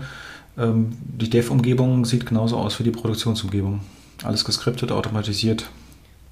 Und sobald du irgendwas manuell machen musst, äh, wird ein Ticket geschrieben und gesagt, das muss automatisiert werden, fertig. Ja. Genau. Oder aber ich habe auch Glück, ich habe auch ein sehr, ähm, äh, sehr großes Glück mit meinem PO, der ist halt für solche Themen halt, hat das offenes Ohr und wenn ich dann halt erklären kann, wieso aus Business-Sicht das Ganze halt auch Sinn macht, dann äh, wird das auch entsprechend auch eingeplant. Das ist dann, da muss ich sagen, da habe ich auch ein, auch, ähm, da habe ich auch einen PO, der für solche Sachen auch ein offenes Ohr hat. Also ich finde das Argument, das Nico eben gebracht hat, so stark, ähm, dass ich sagen kann, ey, ich will vielleicht auch mal ein Plugin ausprobieren oder sowas und wollen wir das wirklich, dass ich das jetzt auf dem Produktions-Keycloak mache? Also ist das in unserem Interesse. Ne? Und ja. Ähm, ja. Ja gut, das Argument hätte ich nicht, nicht bringen können, weil wir schon unterschieden haben zwischen einem Produktions-Keyclock und einem Test-Keyclock, aber der Test-Keyclock hätte für alle Umgebungen sein sollen. Und das wollte ich halt nicht, weil ich dann nicht anfangen müsste, halt irgendwelche Weichen in den Deployment-Skripten halt zu bauen. Und ich habe, und da war halt das ähm, Argument halt, hey, ich muss sowieso doch die Skripte für die Produktion schreiben, wieso kann ich das nicht in der unteren Umgebung halt gleich mit, mitverwenden und mittesten, ja. Und nachdem der, der PO gesehen hat, wo er mal neue Umgebung haben wollte, weil er was eine eigene Spielwiese haben musste, hat er mich gefragt, wie lange das dauert. Ich so, ja, äh, gib mir zehn Minuten, klick, klick, fertig, ja. Und da hat er seine, seine eigene Spielwiese gehabt. Ja. Ähm, noch ein, eine wichtige Sache, warum man dedizierte Umgebungen benötigt. Ähm, Keycloak hat, eine, hat keine, keine Zero äh, ähm, momentan. Also Keycloak unterstützt keine Zero Downtime Policies. Äh, Zero Downtime Deployments. Äh, das heißt, der empfohlene Weg ist wirklich, wenn, wenn ich von einer Major-Version auf die andere wechsle, das komplette System, alle Knoten runterzufahren ähm, und dann ähm, das System wieder hochzufahren. Und dabei wird eine Datenbank, ein Datenbank-Update gemacht. So, ähm, passiert da jetzt ein Fehler während der Migration und ich habe es vorher nirgends getestet, habe keine Dev-Umgebung, keine dedizierte Dev-Umgebung, Testumgebung, das durchzuführen, macht es direkt auf meinem einzigen Keycloak, dann funktioniert erstmal gar nichts mehr. Ja, Single Point of Failure, nicht verfügbar. Ich hatte das auch schon, dass ich ähm, bei einer, ich hatte ähm, in, in, frühen Zeiten mal bestimmte ähm, Clients, die automatisch erzeugt werden, wenn ich einen Realm anlege, ähm, gelöscht, weil ich sie nicht brauche. War bis, ist eigentlich auch kein Problem, wenn sie nicht gebraucht werden. Nur ähm, bei einer Version war im Migrationsskript war ähm, die Migration eines solchen Default-Clients enthalten aber es wurde nicht auf Null geprüft. Das heißt, ähm, in meiner Umgebung ist das, das Migrationsskript immer auf, äh, auf einen Null-Pointer geflogen. Und ähm, ich konnte keinen Upgrade machen und musste dann wirklich erstmal wieder ein Datenbank-Backup einspielen, weil die Hälfte der Datenbank schon migriert war, die andere Hälfte noch nicht. Musste erstmal wieder zurückrollen. Und wenn ich sowas halt direkt auf dem einen Knoten mache, den ich habe, oder der einen Instanz mache, die ich nur habe, dann habe ich gleich ein Problem. Ja. Mhm, ja. Ähm, Aber es soll alles, es soll alles ja. besser werden mit Keyclock X. Also Keyclock X ich hätte jetzt, ähm, der ja, Code, das ist auch eine, eine gute, ja. Ähm, der, der Codename für die nächste ähm, Keyclock-Generation, also nicht die Version, sondern wirklich die nächste Generation. Ähm, aktueller Keyclock basiert ja auf einem Wildfly-Server, also ganz klassisch ähm, Java EE Application Server. Und ähm, der braucht schon auch ein bisschen, bis er hochgefahren ist ähm, wo irgendwie zwischen die, kleinste Ausbaustufe so zwischen 10 und 14 Sekunden, je nach Umgebung auch. Ähm, ist natürlich in einer Containerumgebung jetzt nicht so der Brüller, ähm, dass man so lange warten muss, bis eine neue Instanz hochgefahren ist. Und da ja Keycloak aus dem Hause Red Hat kommt, äh, wie Wildfly auch, und auch Quarkus aus dem Hause Red Hat kommt, gibt es mit Keycloak X eine äh, Version, ähm, die nicht mehr auf Wildfly basiert, sondern auf Quarkus basiert. Es gibt da seit ähm, Ende letzten Jahres eine Preview für Keycloak X. Und ähm, das, ich weiß noch nicht, ob das jetzt dann äh, den bisherigen Keycloak ablöst oder ob es das irgendwie dann parallel gibt. Ähm, Soweit sind die noch nicht. Ähm, aber deutlich ähm, leichtgewichtiger fühlt sich zumindest an, wenn man das Ganze startet, startet deutlich schneller. Ähm, ich habe immer noch JPA da drin, das äh, macht es auch nicht so schnell jetzt den Startup, also nicht innerhalb von zwei Sekunden gestartet, aber das ist JPA geschuldet und nicht irgendwie Quarkus oder Keyclock geschuldet. Ähm, es wird ein bisschen was anderes geben hinsichtlich Konfiguration. Ähm, ich kann es also besser, soll es besser in, in Container verwenden können. Und äh, mit Keycloak X wollen die halt auch dann ein, eine Zero-Downtime-Migration zwischen Versionen äh, ermöglichen, so dass ich wirklich in einer Containerumgebung bin, immer einen Container laufen haben kann ähm, und das System somit wirklich dauerhaft verfügbar, hoch verfügbar wird. Ich sehe, die, die Zukunft sieht rosig aus, sogar serverless. das wäre dann noch ähm, der, der nächste Step, äh, Keycloak in Serverless zu bringen. Aber ich dachte, mit Quarkus so als, als, als Basis, ähm, das ist das schon mal eine gute Voraussetzung geschaffen, oder? Ähm, Naja, Keyclock ist ein sehr ähm, ja, ein, System, was, ja. was sehr von, äh, von State abhängt. Und äh, ja, äh, Serverless ist ja eigentlich ein Stateless-System. Äh, das ist, bringt dann wieder ähm, Herausforderungen an anderer Stelle mit sich. Ich wollte gerade sagen, das sind doch keine das sind Herausforderungen, die wir nur noch, noch äh, einfach noch mal schnell mal lösen müssen. Nee, Spaß beiseite. Genau. Ähm, was aber mich doch interessieren würde, ist, ähm, also nehmen wir mal an, okay, wir haben ja jetzt Alternativen zu Keyclock so mal ein bisschen angerissen, indem wir gesagt haben, okay, äh, vielleicht brauche ich nicht unbedingt einen Identity Access Manager, weil ich das über eine Library halt in meiner Applikation selber abfrühstücke. Aber wenn ich sage, okay, ich, ich brauche jetzt, also mein Use Case passt schon, dass ich so eine Identity Access Manager schon gut gebrauchen könnte. Ähm, auch wenn du jetzt der Keyclock-Experte bist und natürlich auch äh, Keyclock jetzt ähm, als äh, das Non-Plus-Ultra uns auch hier verkaufen äh, äh, darfst und magst, ist alles gut. Aber wie äh, gibt es da an der Stelle irgendwelche so Alternativprodukte, wo man sagt, okay, ähm, du hast so einen Fall, aber vielleicht willst du nicht Keyclock benutzen sondern, oder schau dir dann mal was anderes an, an der Stelle an? Also es gibt eine ganze, ganze Reihe mittlerweile an ähm, IAM-Produkten oder IAM-Lösungen. Ähm, Keycloak ist zumindest in der, der Java-Welt eine der ähm, bekanntesten Lösungen. Ähm, in der Microsoft-Welt bin ich nicht so bewandert. Da scheint es aber andere bevorzugte ähm, Systeme zu geben. Ähm, was mir sonst noch häufig unterkommt, ist Okta.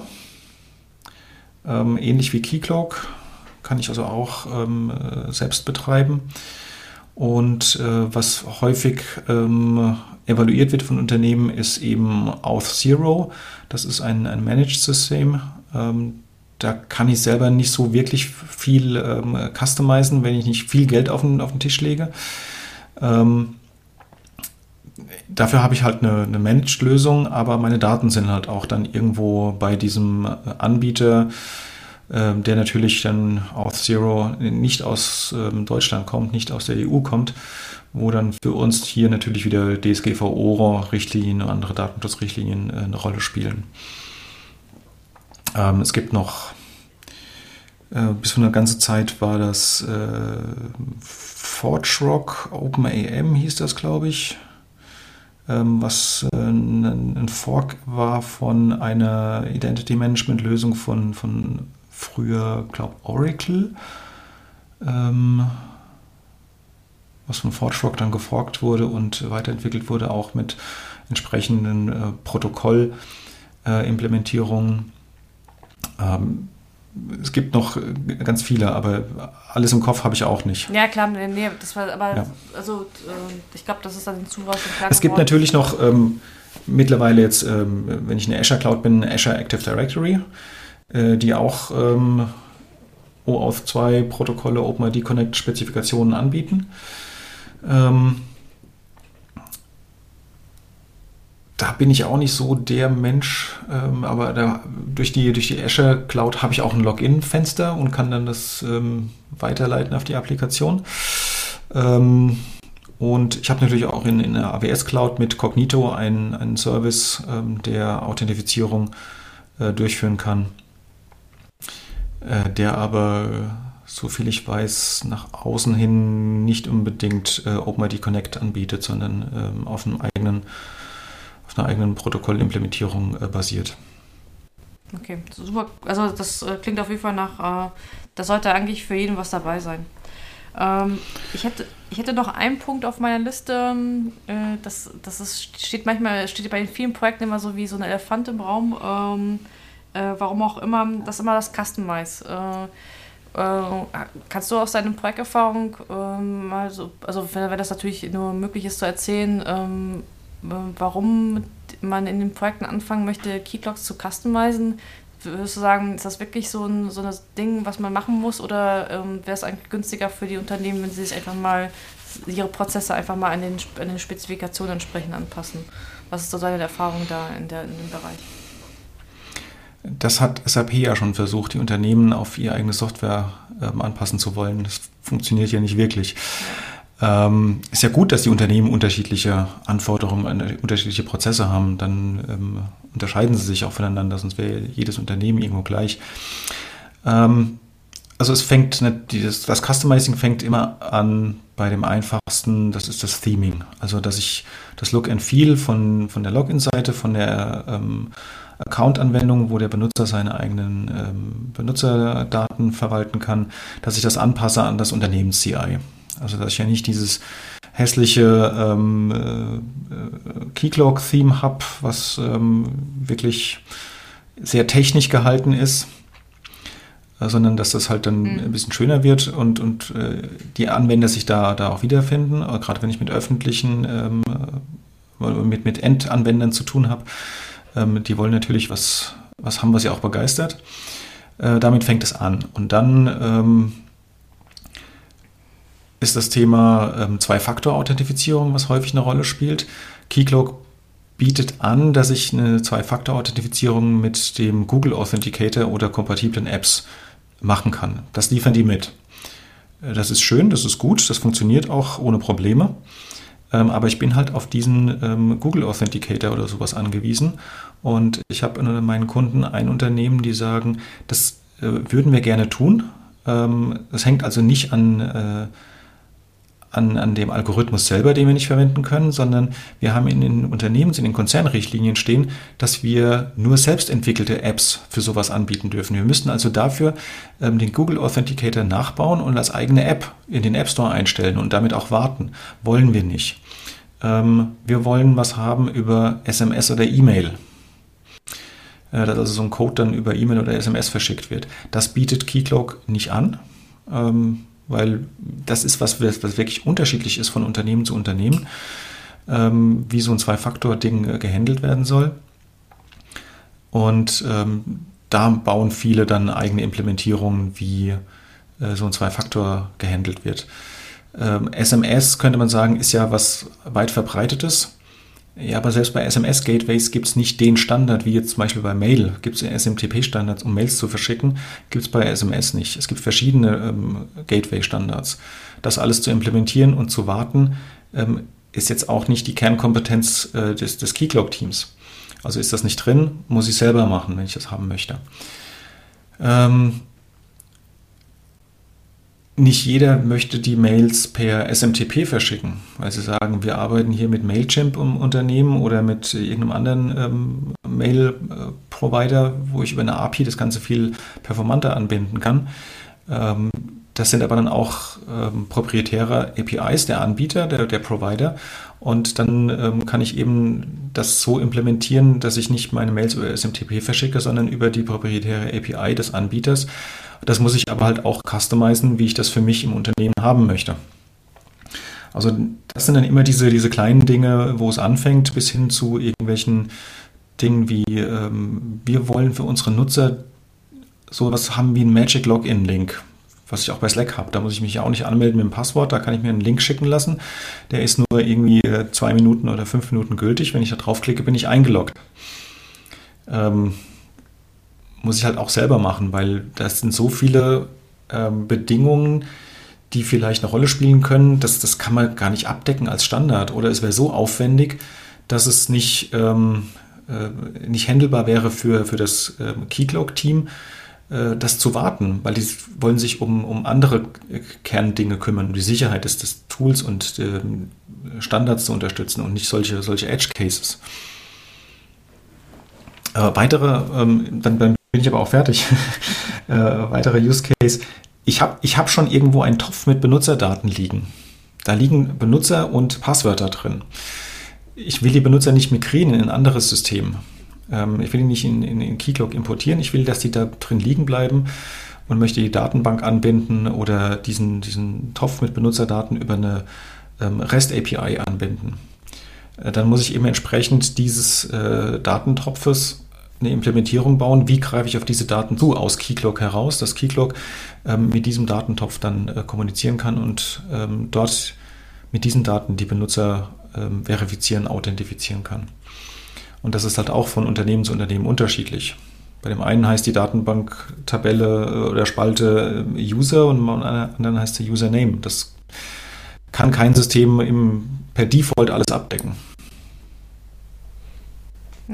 Ja, okay. Also das ist, äh, dann äh, war wahrscheinlich dem Fall, wo ich jetzt äh, unterwegs war, also, also das war für mich jetzt eigentlich aufschlussreich. Für mich war das immer so, frage ich mich ja, hm, Autovizierung, das, wenn das schon eine Spezifikation ist, da, dann warum soll ich, warum reden wir alle darüber, das zu customizen? Aber klar, Trivialgeschichte Themes, das habe ich jetzt so ein bisschen so unter noch Trivialität halt nochmal noch runtergelegt, aber die anderen Sachen, okay, dann äh, jetzt, wo du so erzählst, okay, verstanden. Da war ich wohl auch noch nicht in, in der Thematik nicht, nicht tief genug drin.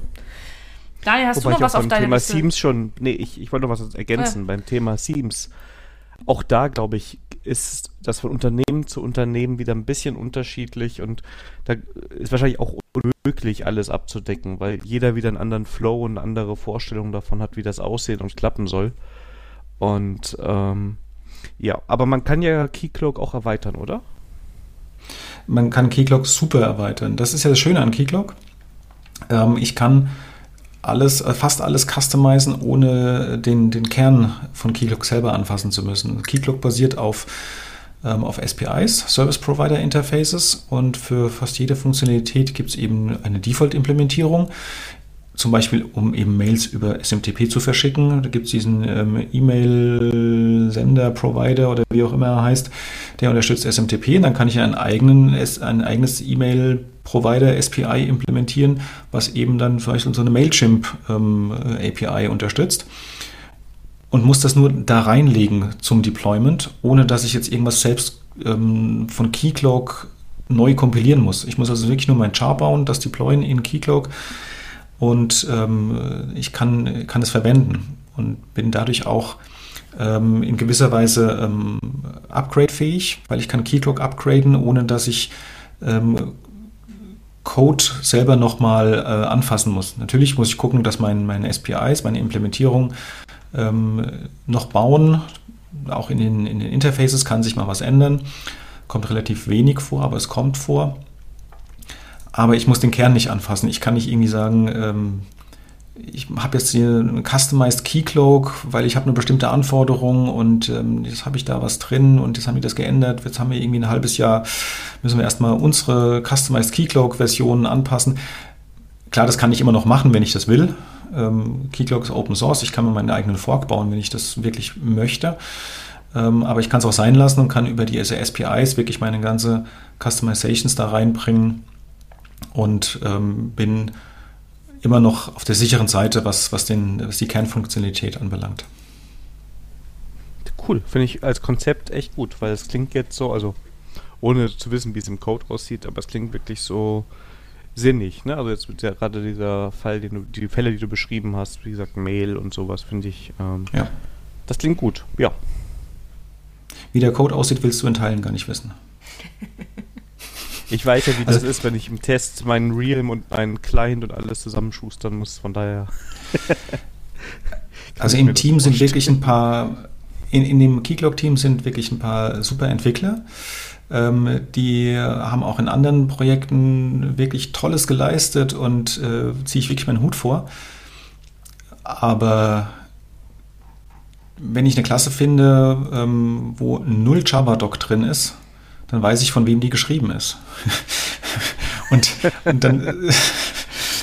Das, das, teilweise ist wirklich äh, ist halt wirklich gar nichts dokumentiert. Es gibt äh, ein paar Entwickler, die weigern sich da heutzutage immer noch strikt irgendein nur ein Bröckchen Java-Doc zu schreiben in einem Projekt, was wirklich Open Source da äh, zur Verfügung steht, was auch von einer Community-Beteiligung lebt, weil es kommt viele Contributions aus der Community ähm, auch in Keylog rein. Ähm, das finde ich halt schon grenzwertig, wenn ich dann als Anbieter mm, undokumentierte Klassen dann äh, da auch zur Verfügung stelle. Und manchmal ist die, das, was an Logik darin steckt, nicht so einfach zu kapieren. Aber anderes Thema. Wir kennen das alle.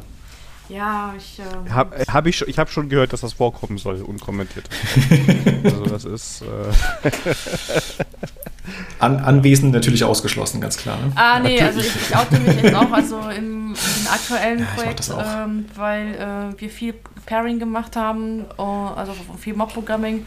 Ähm, wir, haben, wir, haben, wir haben an wenigen Stellen Java-Doc geschrieben oder Kommentare, sondern nur Sachen, die wir dann beim Perlen festgestellt haben, wo wir tausendmal den PO nachfragen müssen, wie das fachlich ist. Das haben wir dann entsprechend mal, mal in Kommentar oder JavaDoc dokumentiert.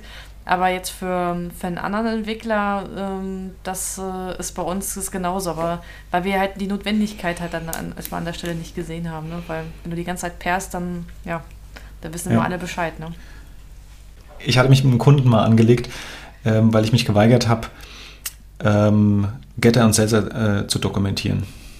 Auch wenn die IDE das automatisch macht, ähm, aber das waren halt wirklich so unnütze Regeln in dem Sonar Cube und der Bild ist, ähm, äh, ist gebrochen, wenn diese Regeln im Sonar Cube, das Getter und Setter ähm, dokumentiert sind, ähm, nicht erfüllt wurde.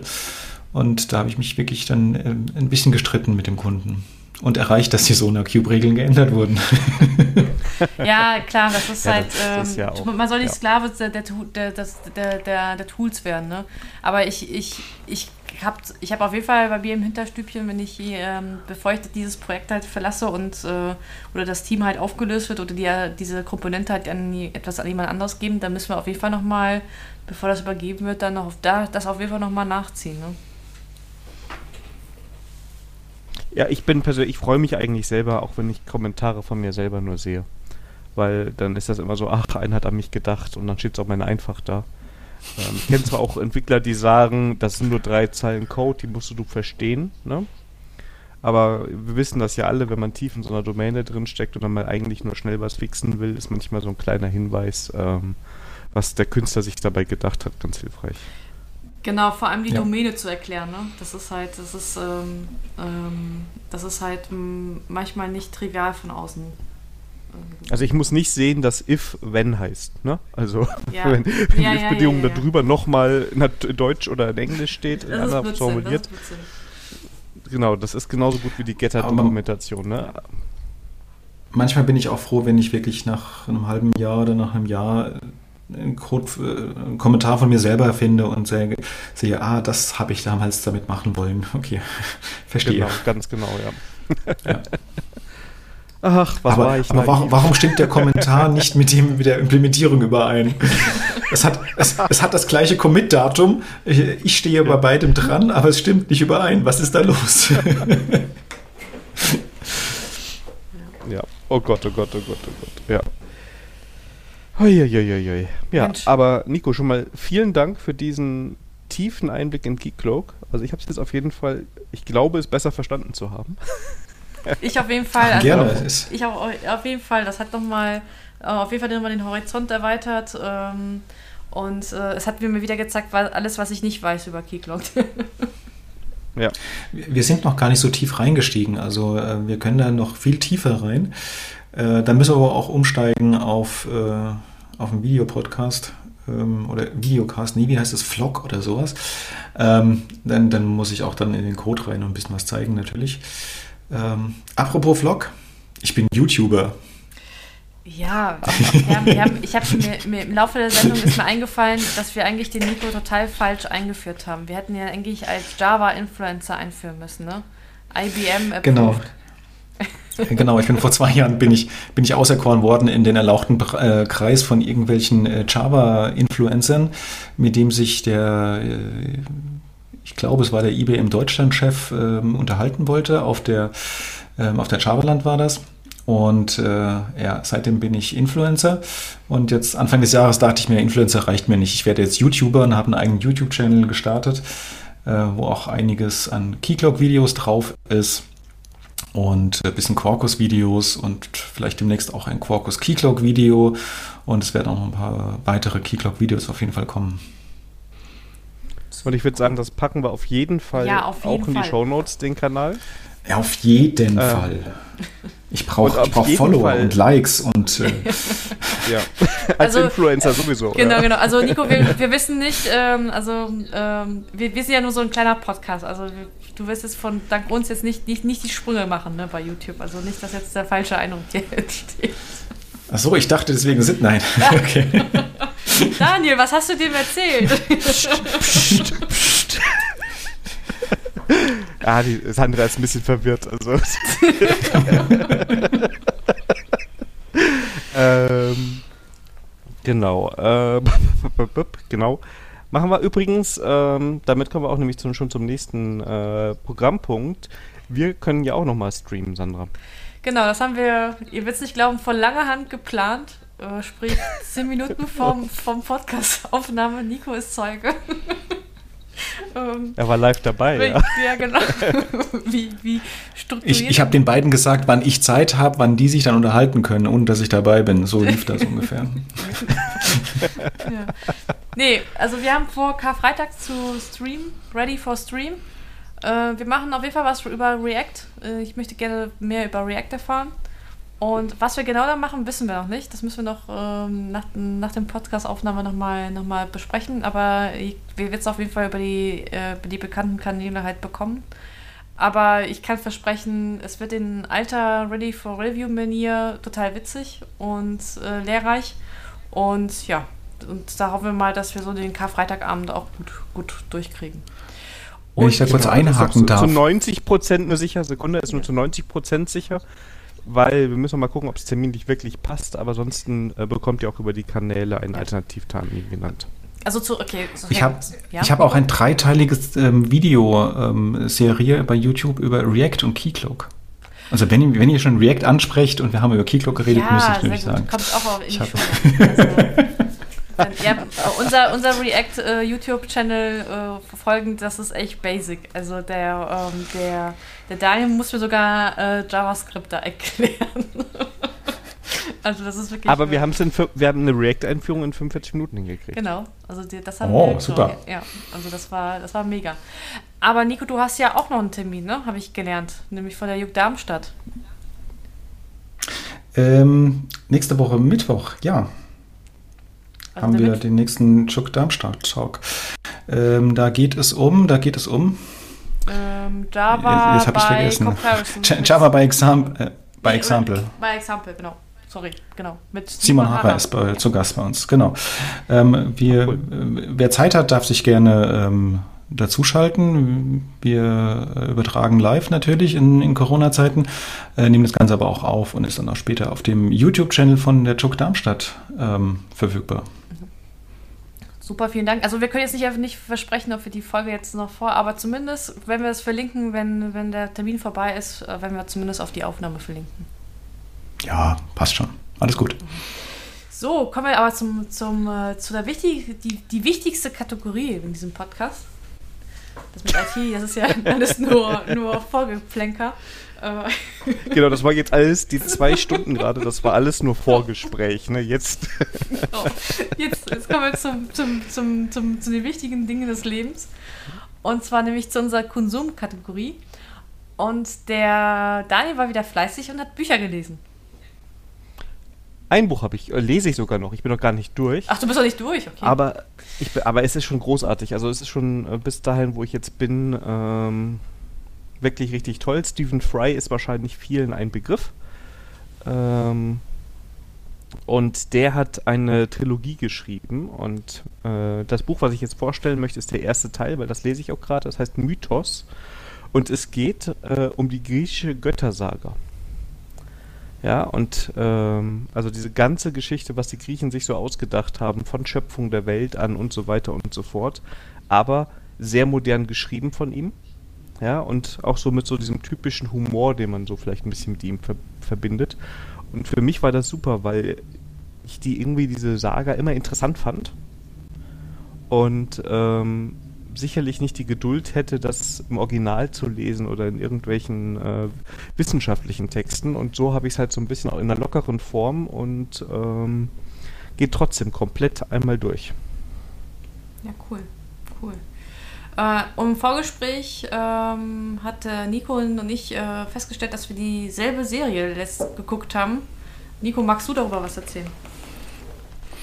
Ja, wir haben äh, Kudam geguckt. Kudam 63 lief jetzt gerade. Genau, dritte Staffel. Äh, der, davor, die, die, letzten Jahre davor, Kudam 56, Kudam 59, jetzt Kudam 63, über eine Tanzschule in Berlin im Ende der 50er, Anfang der 60er Jahre. Und äh, ich war immer so ein bisschen, also bei den ersten zwei Staffeln schon und jetzt auch in der dritten Staffel immer so ein bisschen entsetzt über, über ähm, die, die Mutter, ähm, die eine Protagonistin, eine Hauptrolle, die Mutter der, der drei Kinder, die ähm, Inhaberin der Tanzschule, ähm, welches, welches Rollenbild da wirklich damals geherrscht hat.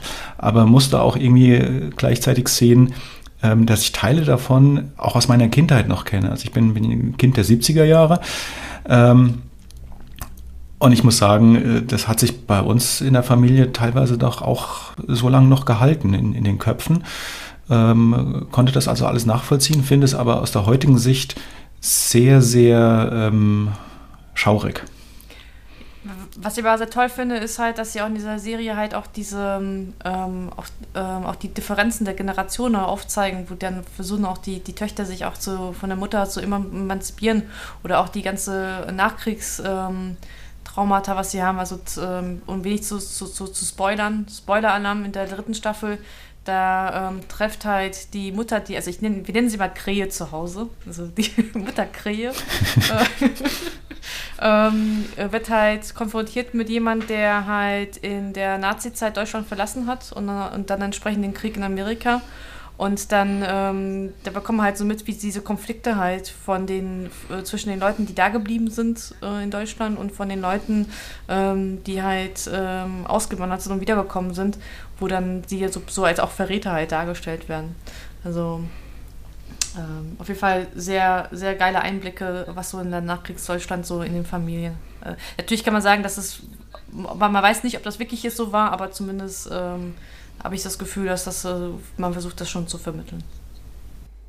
Wo kann man das denn sehen? Beim ZDF. Das ist eine Online-Mediathek, da kannst du ähm, das dir anschauen, frei verfügbar. Du musst noch nicht mal ein Netflix-Abo genau, haben oder sowas. Genau. Ähm, ja. Alle drei Staffeln sind auch frei verfügbar. Ähm, das heißt, du kannst sie dir. Also ist eine super Beschäftigung bei Ostern. Ah, das streamen wir ja. Ja, aber nur Karfreitag. Und, oder äh, machen wir auch Kar-Samstag oder Kar-Sonntag auch weiter, okay? Das, das ist, Kar ist Ostersonntag, aber ja, äh, mal schauen, vielleicht. Ne? Also alle drei Staffeln zusammen sind nur ungefähr ähm, 13,5, 14 Stunden, mehr ist das nicht. Ja. Ach so. Also wunderbar am einen Wochenende durchzuschauen, verlängerten Wochenende durchzuschauen.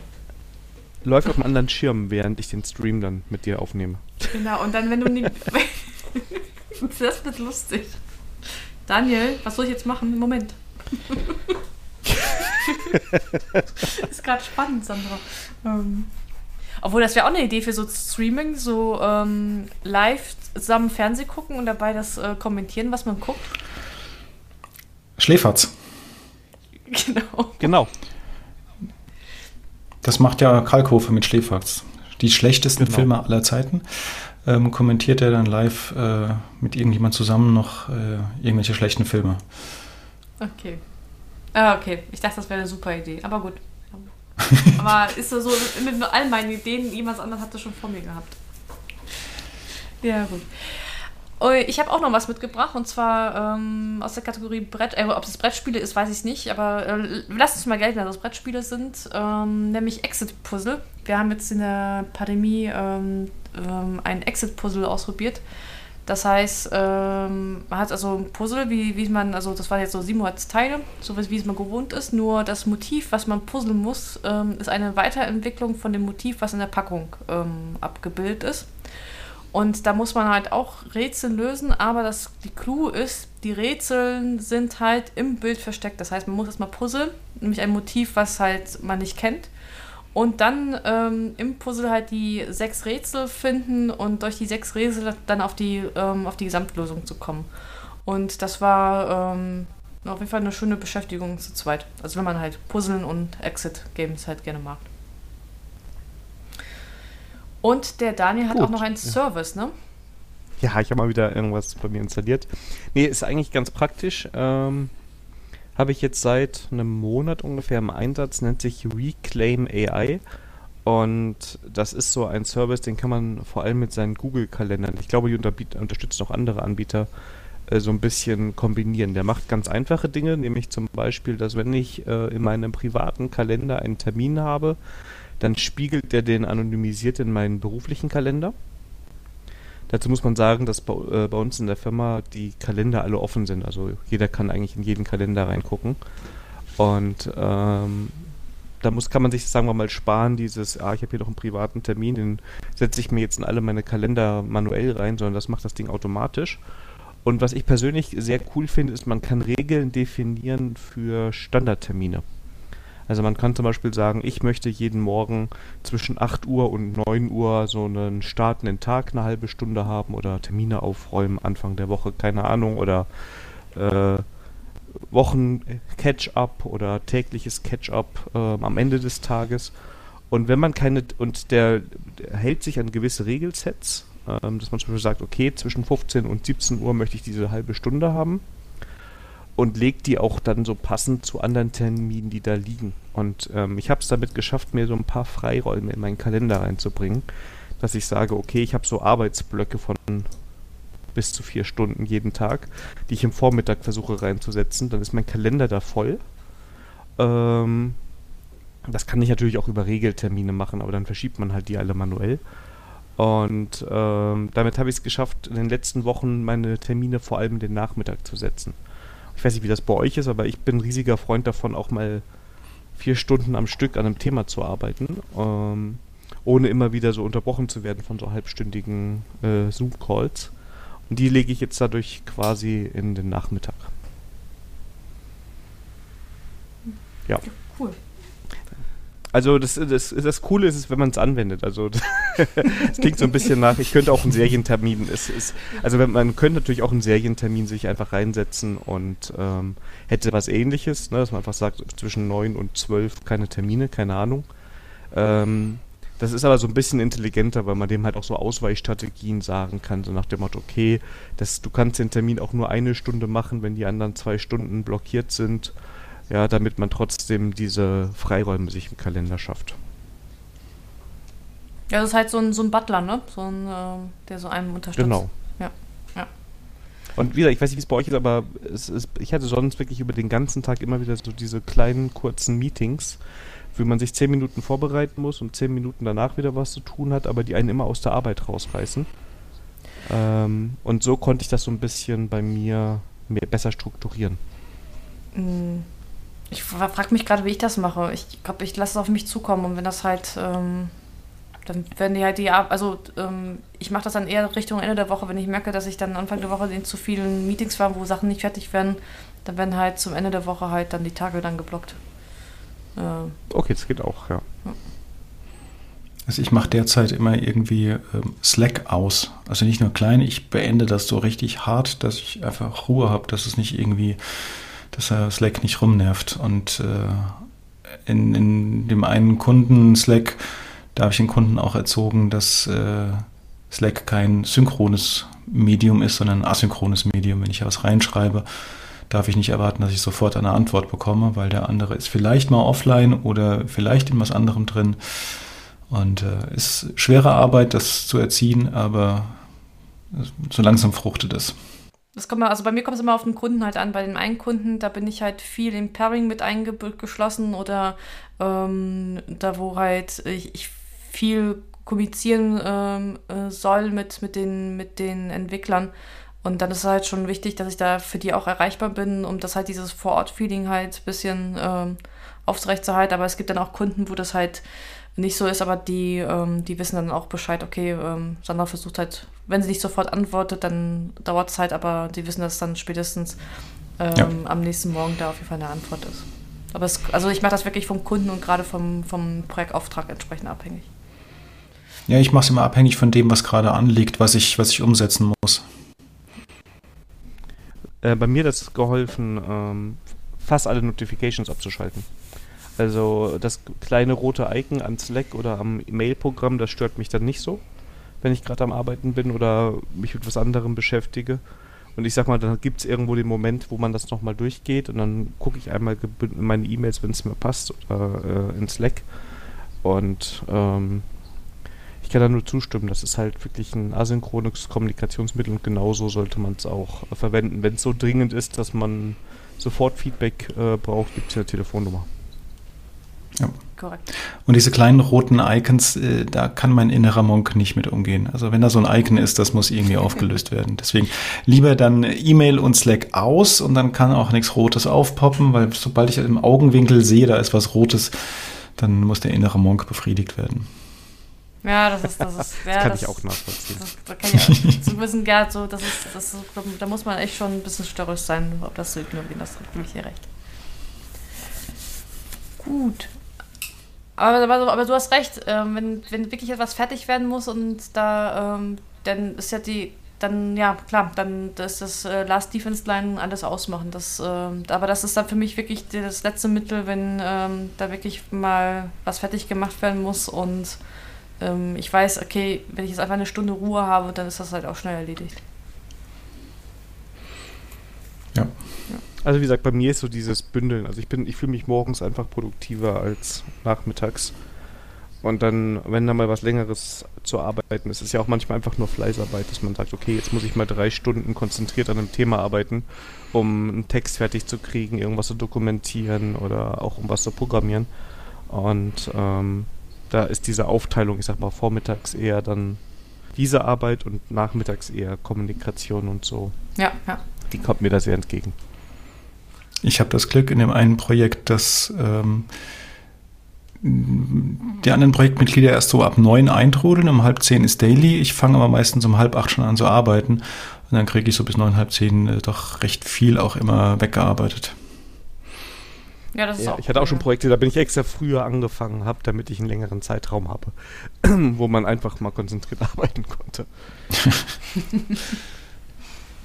Ja, das ist, das ist wohl wahr. Wohl wahr. Nun gut, ich glaube, wir haben es geschafft. Und es hat wieder Spaß gemacht, zumindest Ui. für mich. Ja, definitiv. Ja, Nico, ich hoffe, es war super, super. Nico, vielen, vielen Dank, dass du dabei warst. Ähm, wird das mit den, also das mit dieser Kobol-Tutorial-Stream, das müssen, darüber müssen wir uns nochmal unterhalten. Also, Ich krieg Angst, ich krieg Angst. nee, alles gut.